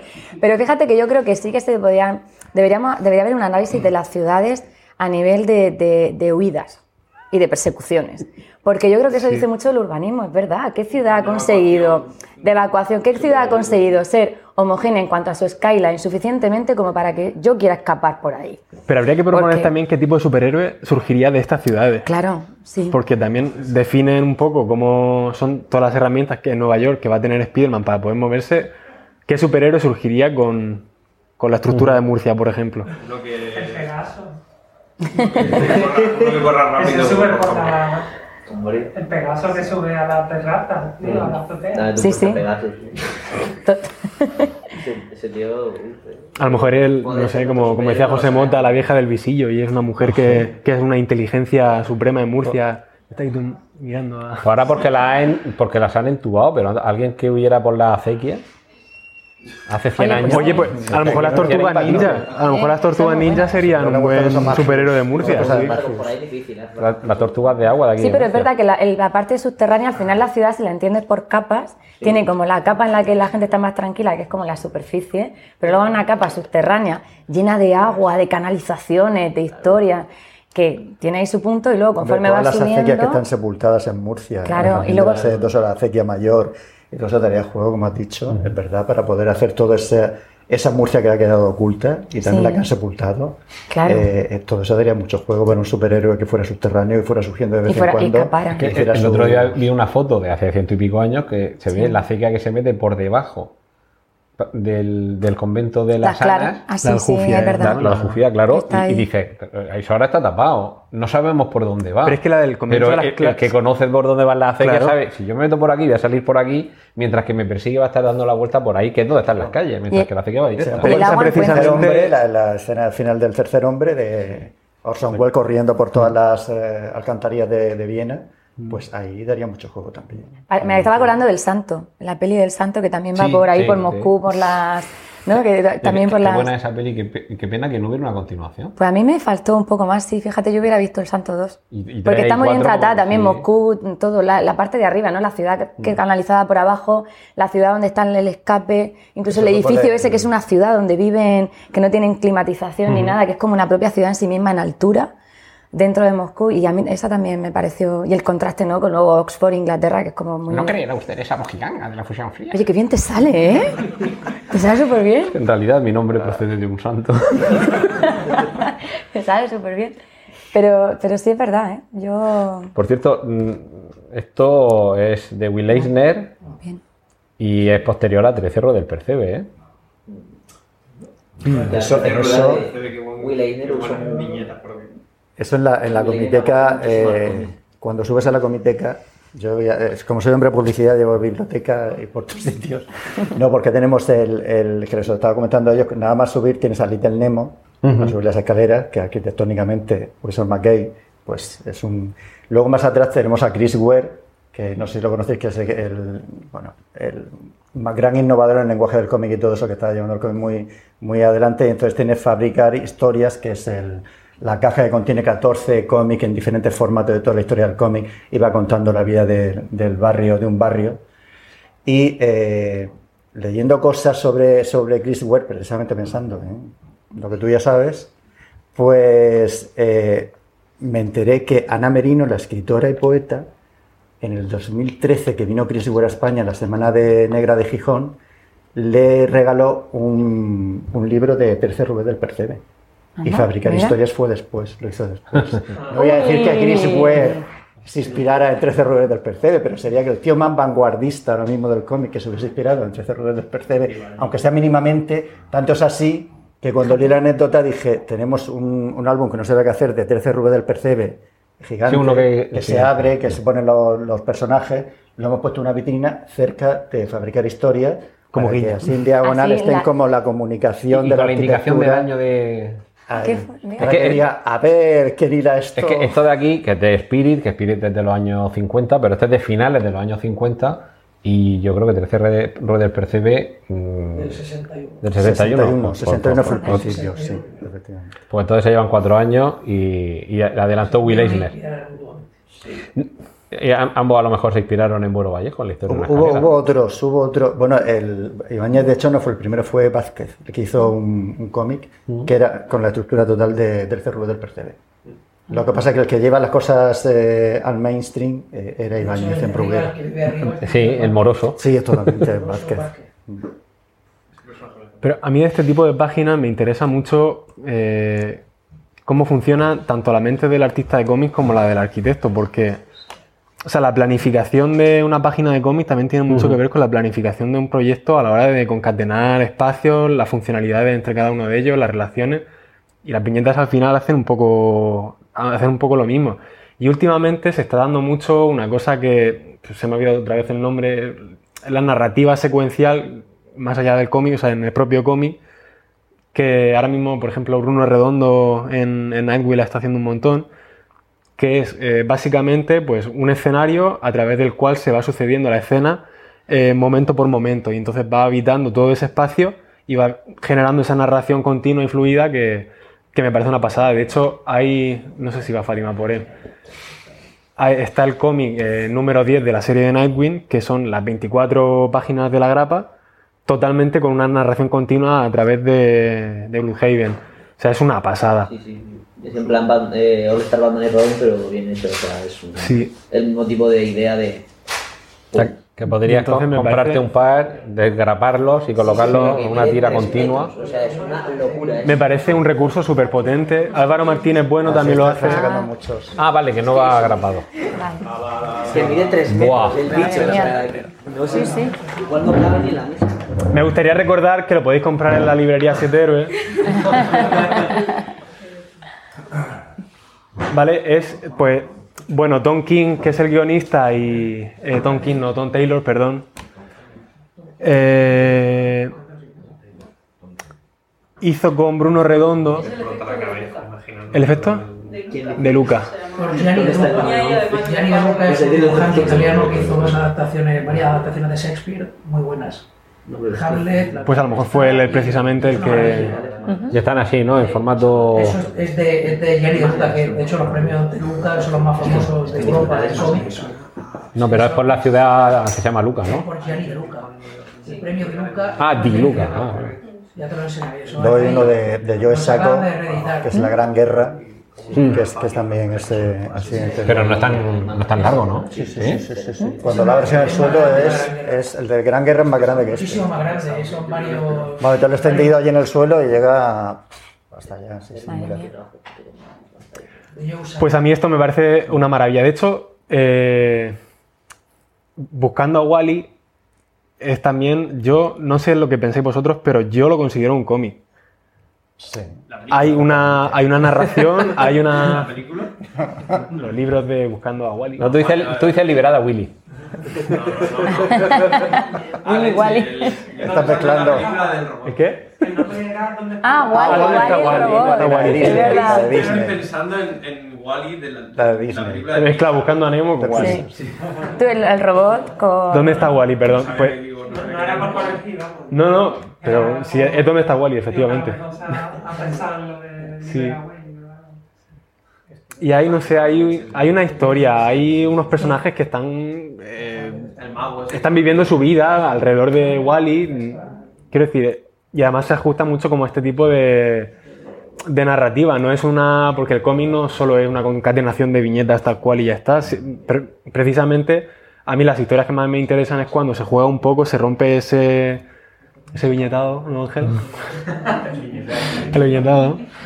Eh, y se generan cosas pues como esta, que es cierto, ahí en el prólogo te dice, te explica el guionista y, bueno, creo que era Bruno el que lo explicaba, que la historia pues no podía ser muy compleja porque al final esto tiene sus limitaciones, pero yo creo que aquí se ve pues cómo el protagonista se relaciona con la ciudad, cómo la ciudad eh, va cambiando y va facilitando eh, la acción de la, de la narración. Entonces, no sé, creo que esto, eh, arquitectura y cómic, en este caso, confluyen perfectamente. Desde aquí de lejos solo sé arquitectura. Mm. Sí. Sí, sí, sí. Claro, es, es como una panorámica gigante de Blue Haven. Si es que. Ah, es verdad, como si. Sí. ¿Y habéis, habéis leído Con el a- Google, es a- decir, el Street View. No sé decirlo, es- el holandés este Jost eh, es Suarte. Sweeten. Sui- ¿Cómo se dice? No Suite. Algo así. Algo así, no sé cómo se dice. Short. Que empezó, bueno, que es, que es eh, dibujante, ilustrador y de cómic y que ha terminado eh, Este. haciendo un teatro. ¿Es ese? Haciendo un teatro en es- Eso es de las ciudades oscuras. Sí. No, no, no, no, Ah, eso ¿no- es de las es ciudades oscuras. No, Eso no, no, las no, Es, es uno que hace línea, que de hecho dice que yo no lo sabía, pero que había acuñado el término de línea clara, lo acuñó. Ah, Sí. Y entonces este hombre, que, que parecen dibujos de Tintín, si no te fijas muy Sí. bien, te parece que son de Tintín, pues él empezó a diseñar, eh, mm, en sus cómics diseñaba tan perfectamente los, todo, los objetos, los edificios y demás, que al final ha terminado convirtiéndose en diseñador y hay un teatro en su ciudad natal, Haplin, que está diseñado por él. Anda, mira. Lo ha dibujado, entonces se ha construido el teatro y entonces luego él hace cómic basándose en lo que se ha construido previamente del cómic. Qué va fuerte. a la realidad y de la realidad va luego a la documentación que él hace Qué fuerte. dibujando eso. Qué. Entonces, este es muy interesante y además Chris Ware lo tiene como eh, maestro, como referente absoluto de que ha bebido de, ha bebido de. Eso sí que Pues- es circular, ¿eh? Como Sí, pues- Luego podrían hacer una peli como en Birdman, en el teatro, con ¿no? la, la grabación, no me acuerdo cómo se llama, el, el plano secuencia, alrededor de todo ese teatro y ya termina de... Termina el círculo. círculo total. El cómic que inspiró al edificio que inspiró a la película. Como cuando sacan el videojuego de la película del cómic, es como. están- ¿Qué, qué empezó ¿Cuándo primero? paramos? Sí, sí, es como hay un, hay un ¿Por juego de Jack el Destripador que es un point and click de la peli de From Hell que viene del cómic de Alan Moore, de la peli del cómic, es una cosa increíble. Ya el refrito del refrito del refrito. El, del- Sí. No hay, no hay un medio original, ya es. Bueno, pues sí, al final Sí. todos llevamos un Inception dentro. O sea, lo que nos sale viene de algo. De esa no hemos hablado. no- Con la arquitectura. Sí. Sí, conforme te vas metiendo además en los eso. planos de sueño, la ciudad es todavía más bizarra y más bizarra y más Sí. bizarra hasta que, en fin. Bueno, a lo mejor la colación de este que, que pensaba que decías tú, Suiten, que es con toda la saga esta de las ciudades oscuras, claro, es una forma de aproximarnos a la ciudad, a las ciudades, claro. Pero que es trasladar, exacto, su, su profesión de arquitectura al mundo del cómic, pero además a una escala distinta, porque hay momentos en los que esa no, encontré con la suficiente calidad, una ilustración que se ve un paisaje de una ciudad y como la parte frontal de un barco, pero un, un transatlántico a una escala, pues no sé, como, como 60 veces más grande que cualquier edificio. Y otras en las que lo que vemos, pues son cúpulas que cubren una, una ciudad, que en este caso es, es, eh, París, aunque luego él mismo lo que va haciendo es creando sus propias ciudades a una escala que a veces es humana y, y- y más o menos puede haber hombres que vivan dentro de esas ciudades, pero luego hay otras que lo que vemos son pues, señores que deambulan por esas calles, pero que los edificios le llegan a la altura de la cintura, como cambiando la escala Sí. y como dentro de una ciudad a una escala sobrehumana, si lo que sobreescalamos es al ser humano, siguen siendo válidas como, como hábitats para, para el hombre. Aunque claro, o sea, con, con- con una imaginación y con una forma de concebir unas ciudades, con una mezcla de, estilos- de estilos arquitectónicos que por desgracia en el mundo real no se dan. Y, y algo lo que pasa, a mí sinceramente me gusta mucho más el dibujo que la historia que nos va contando en toda esta saga. Sí, las ¿no? historias la son- verdad. La historia es muy flojita. A mí por lo menos no me, no me engancha. Eso pero me enganchan los dibujos. también haber leído a Shintaro Kago, el, el manga. Ujú. Eso es brutal. Bueno, aparte que yo me he leído dos y no me he podido leer más porque se me revuelven un poco las tripas, pero esas composiciones que hace el tío de los cuerpos convertidos en edificios son, son alucinantes, que son brutales. La película Máquinas Mortales. ¿la Sí, sí. Sí, Mortal Engines. Sí. sí. Esas son como ciudades, que es verdad, que se van... Que, que depredan y son- van por la tierra, son ciudades que van por la tierra, que es muy, muy loco. Sí, sí. Y, y, y, y cazan otras ciudades más pequeñas. Y además van con la bandera, porque yo Sí, recuerdo que ponía Londres, claro, claro, París. sí, sí, sí. Pregunté cómo cojones pone que era el no sé qué edificio antiguo de Londres tiene en la parte de arriba. Sí. Y dije, ¿cómo tienes que mover eso para que no se caiga todo el golpe en cuanto lo levantes del suelo un centímetro? Pero eso también está inspirado también en las máquinas de Arquigran de los años Claro. 60, desde todas estas ciudades mutantes, Sí. o el castillo ambulante, Ujú. incluso si me voy ahí. Sí. Pero quiero decir que ya había experimentos en los años 60 de arquitectos que decían, pues desde la ciudad que tiene simplemente es la estructura y vas allí, te enganchas con los servicios, a las que son móviles, que obviamente en plan claro. teórico, pero que tienen, es verdad, y ahí hay una cierta competencia ahí, en plan mundial de fútbol entre... entre- sí, sí, Sí. y además tiene una estética muy bonita y es verdad que se ve todo desolado y que las ciudades son móviles, ese Y- y van- descampado. van depredando ¿no? recursos porque... Y depredan el, el medio rural. Al final están las megaciudades sobre ruedas y las interciudades, ¿no? Ese mundo interurbano que está desolado. De todas formas, eso tampoco está... Sí, eh, y, Sí. y- y luego visualmente muy conseguido, aunque dice, bueno, Sí. lo que dices tú, dices, ¿esto cómo se podrá sostener sin caerse? Pues coño, es que no he visto los pasos de Semana Santa, los menos que le pegan a algunos sitios y no se desmantela la Virgen. Pues lo mismo, pero más grande, con más costaleros. Ha puesto Antonio antes una, una imagen de así muy, muy rápida de, de From Hell. Sí. Eh, Sí, verdad. ese paseo yo creo que es una de las Pero tengo de, más. de los mejores ejemplos que de, de literatura y cómic, que es el paseo que da Al principio, además, para al principio situarte. explicando Londres, la, la- la- lo que dice que la estructura oculta de Londres. Exacto, un Londres oculto a la- a- ante la vista de todos. Es una maravilla, ¿eh? Mm. Sea, Te cuesta volver a Londres y, y, ¿Dónde sabes? y no Sí, ver no. los edificios, y los edificios sin, Hay, hay una, sin pensar hay en una, una ruta from hell, No sé, no sé. Hay una ruta. sí, que te va llevando por el mismo recorrido que va haciendo el, el personaje con la explicación de este edificio, tal, aquí, no sé cuánto.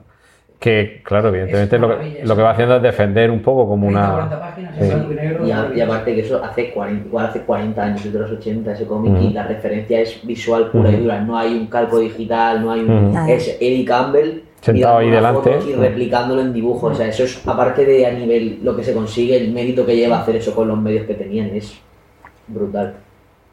Y luego hay un momento en el que se asoma al- a, a su futuro, que es nuestro, nuestro presente.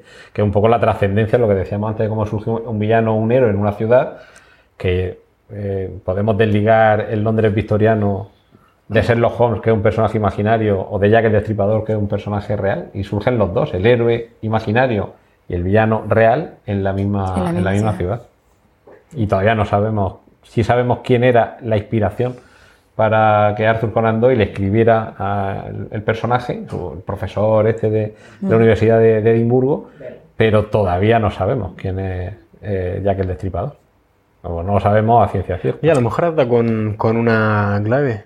Reinterpretar a Sherlock Holmes en un futuro de cyberpunk. Por Dios. Había una serie Pero. de dibujo animado que era Sherlock Holmes en el siglo XXII. Era literalmente que Moriarty, bueno, era una tontería, pero yo me lo veía pequeño me encantaba. Moriarty se descongelaba en el siglo XXII y no podían hacerle frente y tenían que clonar a Sherlock Holmes eh, para, para buscar cosas de. Para buscar. Y había uno, un episodio que se lo llevaban a la luna porque la luna está colonizada y había un hombre lobo en la luna, jaja. Pero si está en la cara oculta no sale. No, pero era, era como. Era muy, está muy bueno porque era lo del Sabueso los Baskerville, pero le daban una vuelta de tuerca. Y, ten- y hacían como. O sea, creaba una especie de Watson que era un robot y simplemente para. Si es que está todo inventado, Estaba súper guay, pero era de estas de dibujo. No era cuando, cuando está pulido, eran de estas que se quedaban así el personaje un poco y hablaba la boca. Estáticos. Sí, sí. Pero estaba muy bien, tenía un montón de cosas chulas. Pues habrá que buscarla, porque de los planteamientos originales. Seguro que hacen un remake de esa. ¿eh? No, Se pero han quedado sin ideas. ¿eh? todo el mundo con ropa moderna y luego él con la, la boina y el chaleco de siempre. Era Siempre fuera de tiempo, ¿no? Sí, sí, es muy ridículo. Hablando de esos saltos temporales, no sé si conocéis el manga, el cómic, o sea, el anime o la película de imagen real de Romae, Sí, rojo. eh, Termae, Nova Termae Romae, no sé cómo es el orden, Nueva Terma Romana. Es el hijo de un constructor de termas romanas que quiere ser constructor, arquitecto de termas romanas y que se ve trasladado en el tiempo a las termas actuales de Japón. Con lo cual empieza a pensar, oye, pues esto que hacen aquí, qué, bien pensado que está. Y, es no no tanto la documentación de las termas o de los baños japoneses actuales, que también es interesante verlo, o de los balnearios, sino la reconstrucción, sobre todo arquitectónica, que se hace, porque es que es el hijo de un arquitecto que quiere ser arquitecto, de, de cómo era la Roma, la Roma antigua. Sí, y de hecho en la serie de Netflix, ahí al final de cada capítulo, Sí. como un, inter- un tercio del capítulo Con la, con, con la autora explicándote, Yendo a baños. yendo a un balneario y, y explicando cómo funcionan, cómo lo hacían. y metiéndose, metiendo los pies en el agua fría diciendo que no, que no, que, ahí, que está muy fría, que ahí no los meto. Eso me ha recordado que hay un cómic muy, muy bueno de. Que en este caso no visita termas romanas ni japonesas, pero da una vuelta por todos los edificios de Gaudí. Ah. Que es el fantasma de Gaudí de. Pues el guionista no sé si es el Torres y el guion es de. o sea, Canales, el, canales, 10 canales. es de Díaz Canales y el dibujo de. de Jesús Alonso Iglesias, que es un dibujante que me gusta mucho. Bueno, está trabajando el que está trabajando ahora con Díaz Canales. Pero el, el cómic del fantasma de Gaudí no Gaudí, era con él. yo creo que es del Torres, ¿puede ser? Ah, no, el, el dibujante sí es posible. Sí. No, yo me acuerdo del guionista solo. No me acuerdo del. en Barcelona. Ah, pues. Sí. Ese es el- Sí, ese es otro, pero sí. Hay otro que es Batman en Barcelona, pero no me acuerdo de los autores de Es ese. de Es, es Sí. El fantasma de. Pues el fantasma de Gaudí va de, pues, están ocurriendo una serie de desgracias en Barcelona, de asesinatos, y entonces hay una persona que, se, que de repente ha visto a un señor que se parece mucho a Gaudí en todos esos incidentes, y entonces pues va investigando qué está ocurriendo por todos los edificios de, del arquitecto, y, y, bueno, es que a nivel visual es una pasada, a mí el cómic me gusta muchísimo. Ese. Mm, El fantasma de. Me tengo que preguntar ese y el de los dioses que has dicho. Hay un libro que tengo yo, no sé de cuándo, es de una exposición, se llama Arquitectura Escrita. Y lo que hace es ver cómo a partir de palabras, porque son edificios o ciudades que, de los que no nos quedan rastros, ¿no? Na- nadie que esté vivo nos puede contar, y que las únicas personas que realmente vivieron esos edificios y esas ciudades nos lo han dejado en palabras. Y cómo es capaz esas palabras, ¿no? esas letras, de convertirse en trazos e ilustrar cosas cuando tú estás confiando en unas palabras de una descripción de una persona y cómo a partir de esas palabras se pueden generar diferentes dibujos Depende de la interpretación de quien lea esas palabras, porque realmente no hay una fidelidad del 100% de que eso fuera así, te tienes que fiar de, de lo que hay escrito. Y, y es muy interesante por ver de las mismas palabras como dos personas dibujan Algo diferente. dos versiones muy diferentes, cómo le das volumen a una palabra plana y porque ahí entra mucho la interpretación también del, del dibujante. O sea que... Ahora tristemente se podría meter en una IA para Sí. que diese... mm.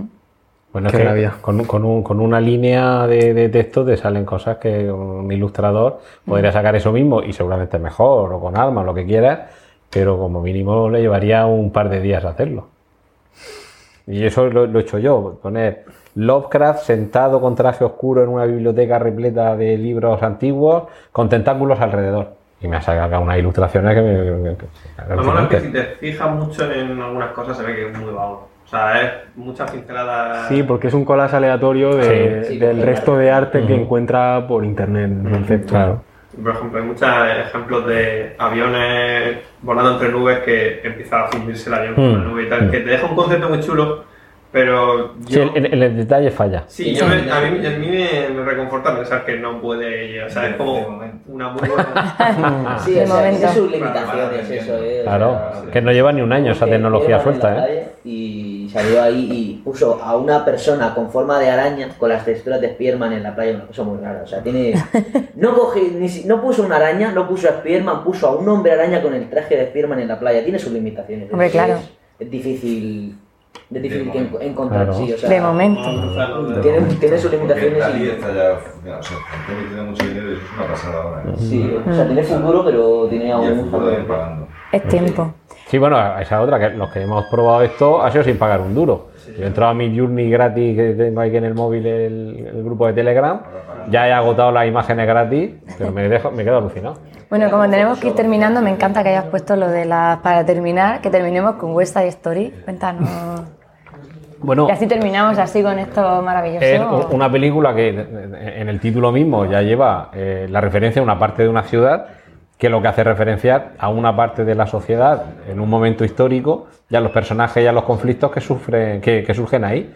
Y además una película de esas que dices, pero ¿cómo van a hacer un remake de esta película? Pero ¿cómo va a hacer Steven Spielberg un remake de esta película? Y cuando la ves dices, joder, qué película que ha hecho. que hay momentos que empata y hay momentos que le mete goles por la escuadra a una película que es un clásico, pero claro, o sea, que ¿con quién estamos jugando? Que es Steven Spielberg. Y, y- y al final te das cuenta de que como pasaba con los superhéroes y los supervillanos, que igual que surgía en el Londres victoriano un personaje de ficción como Sherlock Holmes y un criminal real como ya el destripador, aunque sigamos anclados en la misma época, porque por lo menos lo ha hecho bien ahí Spielberg y no ha tratado de actualizarlo, pero los conflictos siguen existiendo. Claro. Nos cambiaremos el tipo de, de ropa, el tipo de coche y a lo mejor en parte algunas de las vivencias de cada uno de los personajes, pero como esos conflictos siguen ahí. Pues a lo mejor es que la, la ciudad no ha terminado tampoco de sanarlos. O sea, tampoco la ciudad ha evolucionado lo suficiente como para que las personas ¿no? no desarrollen ese tipo de conflictos. A lo mejor habría que estudiar las ciudades a nivel funcionales, morfológicamente y saludables. enfermas. Son ciudades enfermas ciudades porque no terminan de... No son las mismas situaciones, la sociedad va cambiando, tecnología y se suceden los mismos problemas. Yo creo que ahí la ciudad también tiene lo suyo. Pues Entonces Así. dejamos, dejamos para terminar una imagen de una ciudad más bonita, aunque se llame las ciudades oscuras pero, y sean irreales, pero Pero esta- yo creo que esta da esperanza. Esta es Sí. como el que Sí, está, sí, ¿no? sí, Planeando sí, la ciudad y con esa vi- visión y de, de ese sitio no puede salir un planeamiento. Parece un póster para una clase de algo de dibujo. Sí, verdad. Claro. Y- y- y una, una pregunta. Tiene justo el vacío en la parte de arriba para ponerle. Para el texto. Y- y al final le echamos la culpa al arquitecto de que sea la ciudad la que genere esos habitantes. Yo creo que el arquitecto planea, pero la ciudad se va haciendo con el ciudadano. A ver, está condicionado, pero la realidad es que yo creo que es un poco de mi tío. Te dan una ciudad, pero no te explican cómo usarla. Y ese es el problema.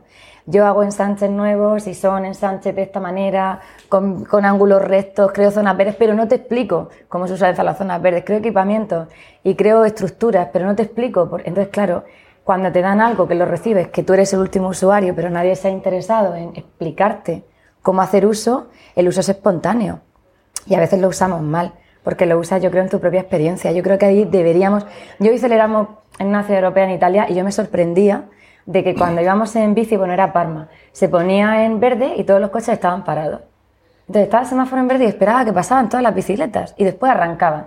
Y yo decía, esto pasa en Murcia y el Morales Meseguer no tiene urgencia suficiente para atender. Pero claro, ¿qué le había pasado en Parma? Que había una voluntad que durante muchos años había un policía allí y decía, tú pasas, tú para, tú pasas, tú para.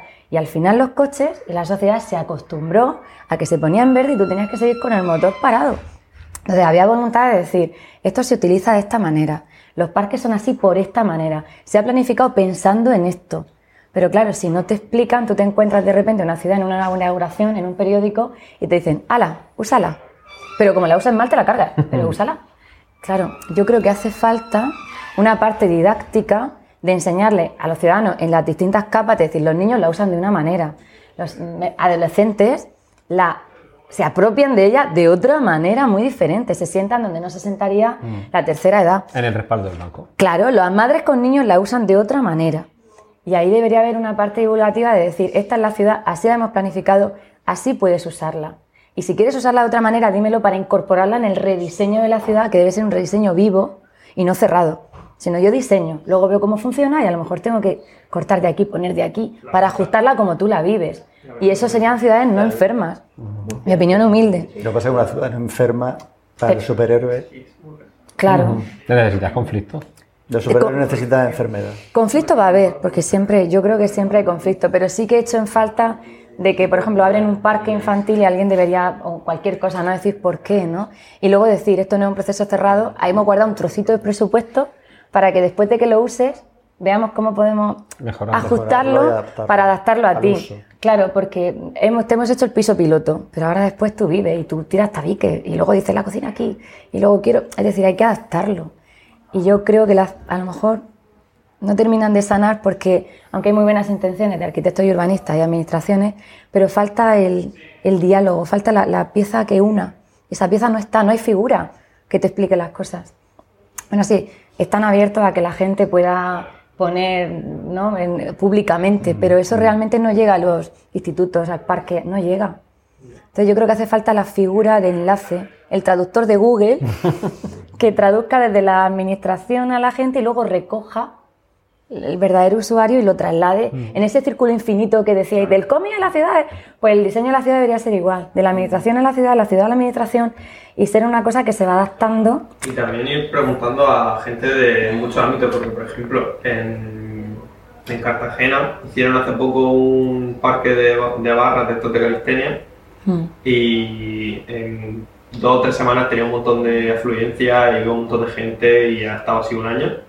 Y era porque estaba muy bien pensado, por ejemplo, una cosa muy tonta, las barras de, de- de eso tenían un diámetro que era fácil de agarrar, Claro. eh, estaban, había varias barras colgadas de diferentes alturas que venían muy bien para la gente y también, no solo por el nivel de altura, sino porque eran el tipo de, de cosa que más se solicitaba. Eh, había otro sitio donde poder sentar aunque no fuera para sentarse porque no estaba tan solicitado. Había cosas muy chulas y luego yo me iba a mi pueblo a un parque que tiene ya por lo mejor 13, 14 años y era todo horrible. Tenía las barras que no podía terminar de recordar y tal. Y luego había un cartel que me acuerdo de esto porque ha dicho que tiene que haber un, lenguaje de instrucciones. En el parque de Cartagena estaba bien explicado, te ponía ejercicios que tenían sentido y luego el de mi pueblo era un grabado en la madera sin letras ni nada, te ponía un monigote haciendo piruetas y te decía, anda. Claro. Tira y corre. Pero es que parte de la evaluación es la observación. Quiero decir, para evaluar si algo funciona tienes que observarlo. Entonces, ni siquiera esa persona es que tenga que hablar, solo se tiene que sentar y ver cómo la gente lo usa. O dar por perdido el parque de tu pueblo y decir, no se usa, está vacío, genial. Pero no debería ser así, debería decir, este está enfermo, hay que hacerle la respiración. Entonces hay que observar y hay que ver cómo se puede medio rediseñar para que esto se use. Porque si no, eso sí que es triste, que es dejar zonas de la ciudad por perdidas y decir, ha muerto y ya está, no pasa nada, necroso necrosidades. Lo, el, ¿Cómo se llama el universo este que era los necrófagos? Este se me ha olvidado, el subuniverso se llamaba. Hay una peli así, que era, que eran lo que, que eran todos los, los las, las crónicas de Riddick, exacto. Ah. Que era como lo- el subuniverso, ¿vale? ahí se queda en una capa de la ciudad que está sin usar, pero que no queremos ver como la capa niño de las fotos de arquitectura. Porque es una pena, es verdad. Pero bueno, hay que tener fe. Por eso surge lo pillano, ven ese parque y ya está. Pero- Dice, pues voy a hacer el mal, es normal. Pues eso. Pues nada, muchas gracias a No sé todos, si alguien a Laura, a pregunta vosotros, o... por... Yo estaba pensando que, o sea, es como una sugerencia, pregunta así, de. O sea, relacionado con lo del podcast, o sea, ¿esto se está grabando algo? Porque es que yo me he quedado como con ganas de, de haber tomado apuntes, porque habéis dicho tantos cómics, ¿no? En series, Sí, libros sí. y películas, la de las ciudades, no sé qué, digo, ostras, es que, es que tengo ganas ahora de, de, haber repasar. esto y ponerme a. Pues grabado está, luego Laura vemos qué es lo que hacemos con la grabación. Ya, ya, ya. Claro. Yo qué sé. Él está grabando con Ah. el micrófono. Ah, vale, vale. Sí, yo te No, microfonado. No, microfonado. Pero sí. vuestra voz entra seguro, ¿eh? Además, de hecho, a ver, ha- ¿habla? Hola. Sí, oye. No hemos pedido permiso porque como por la voz solo no se puede identificar, no son datos personales. Quiero decir, el que lo oiga no tiene nada más con qué contrastar. Empieza a leer bien en voz alta. Vivo en. Pero Laura, ya lo vemos si le hacemos algo con la grabación y está atento a las redes sociales de Siete Héroes que, que si se hace algo lo comunicará. Yo, yo solo digo que echaba en falta una relación entre la arquitectura y el mundo de Aquaman. Eh, yo te habla de los molinos del río. Yo te habla de los molinos del río que los situamos. De allá No, no, no, paso. no, no, el mundo de Aquaman. Ah, el mundo. Ya, ya, ya. Pero, pero como sabes dónde está Rincón de Discordia, te voy a reconocer que me ha encantado la charla. Claro que. ¿Verdad? Con el rincón de Unicornia. Claro, Sí, claro, sí, yo en el puente Magan mucho. Pues ahí no metieron a ningún superhéroe. Mira, se llevaron a la masa. Puede. Pues no, pero la- fue, muy, fue muy curioso porque me- de- o sea, pusimos superhéroes y tenían que localizarlo en un sitio, ilustradores y arquitectos, a si lo localizaban en el mismo sitio y nunca lo Pero localizaban. La masa, los arquitectos eran lo- en la Gran Vía de Murcia en- con los baños árabes ahí. Guau. Y los ilustradores fueron en, en Campos del Río. Que fueron en campos, en la masa tiene que estar en Campos del Río. Entonces era curiosa también la visión desde el punto de vista de quien lo construye y quien la dibuja. Porque era muy diferente a nivel de, de las posibilidades que tenía. O sea, los arquitectos lo veían más donde podía vivir, ¿no? Y el, el ilustrador yo creo que lo veía más desde las perspectivas que tenía de juego, de, de todas las cosas que podía hacer además de vivir. Entonces yo creo que la visión del ilustrador era muchísimo más amplia, porque es donde puede correr, huir, mm, vivir, jugar, mm, desesperarse, Aplastar. aplastar. Hulk aplasta. Y el arquitecto era solo donde podía vivir. Entonces la visión del arquitecto estaba ahí más limitada. Y yo creo que lo- ahí los ilustradores, bueno, tú como tienes el corazón dividido ahí, Miguel, este- tú estás ahí No estoy en ningún Bipolar. sitio. Tú Digo, tienes "Fu- ahí- mm, Bueno, mucho más rico. Quiero decir que tú eres enriquecido, tú eres como...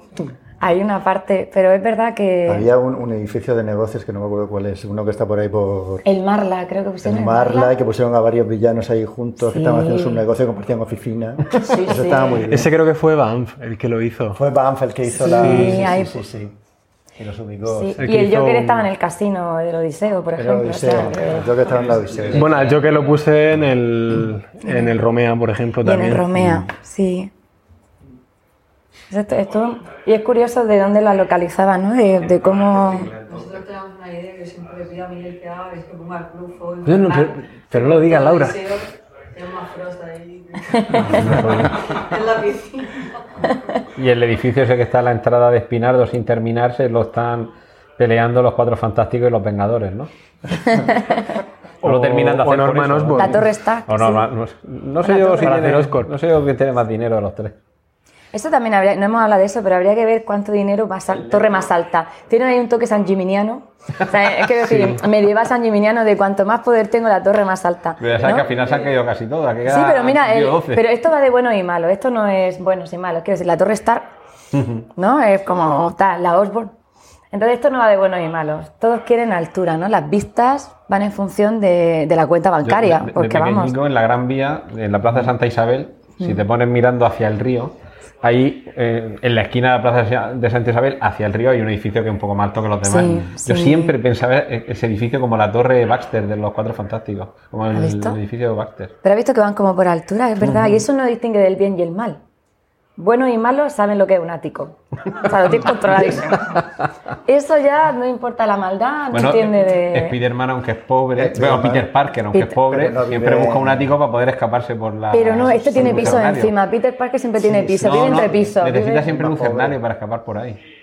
Sí, pero bueno, no yo se va a las las torres. veces que lo he visto ha sido saliendo por la ventana. y me tiro. Pero porque no tiene poder adquisitivo un estudiante, un pobre fotógrafo. Pero es que, es que eso también ha ido variando, igual que cuando se produce en París la, la reestructuración urbanística de Haussmann, Sí. las guardillas, mansardas, Mansardas. era el peor sitio del edificio.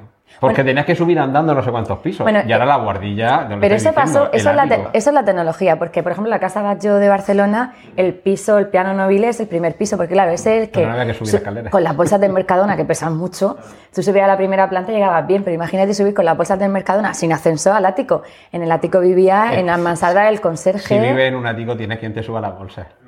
No, porque se quedaban en la primera planta, es verdad, pero el ascensor... todos los porteros vivían antiguamente. en la claro, arriba, portero porque- siempre estaba arriba. ¿eh? Claro, entonces el ascensor invirtió eso. La invención del ascensor hizo que tú pudieras subir arriba, disfrutaras de vistas y no te cansaras ni hicieras músculo. Entonces el ascensor invirtió y convirtió el ático en, en la Torre Stark. Pero eso fue, eso fue el ascensor. porque ¿Quién le la tenía Casa miedo a la Batlló- tecnología? Eh. No, no, tú, tú. Yo no. Sí, que te da, que te da miedo Midjourney y Dali y todo Ah, esto. no. Yo creo que. A ver, todo tiene el poder de, de asustar a alguien, ¿no? Pero yo creo que eso está controlado todo ya.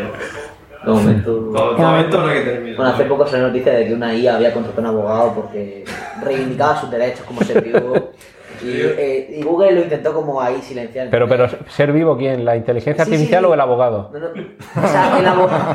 el- bueno, es un abogado, está ahí cerca de, no sé. Estudio derechos. La inteligencia artificial estaba diciendo: No, no, yo estoy viva. Yo estoy viva, yo soy una persona, tengo derechos humanos.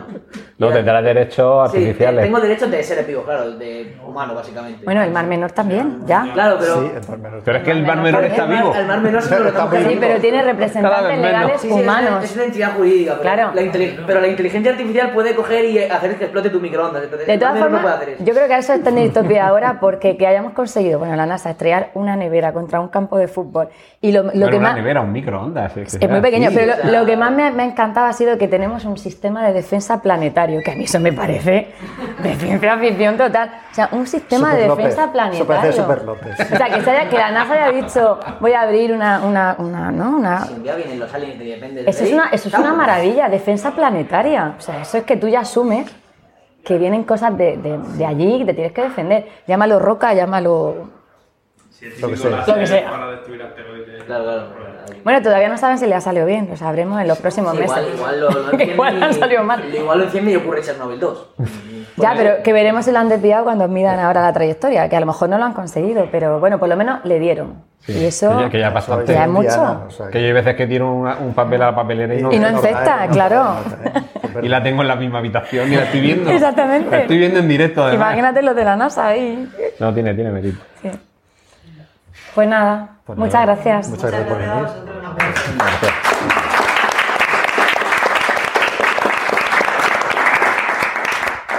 Cortinilla de estrella y... Pues hasta aquí ha llegado esta tertulia cine, arquitectura y cómic que os he ofrecido como regalo por el número 200 de los episodios de preestreno. Espero que lo hayáis disfrutado y la semana que viene regresamos aquí, como suele ser habitual, con noticias de cine y series de televisión. Un saludo de Antonio Rentero. ¡Y corten! Gracias por escuchar Preestreno. Puedes contactar con nosotros en emilcar.fm barra preestreno, donde encontrarás nuestros anteriores episodios. Genial, la positiva.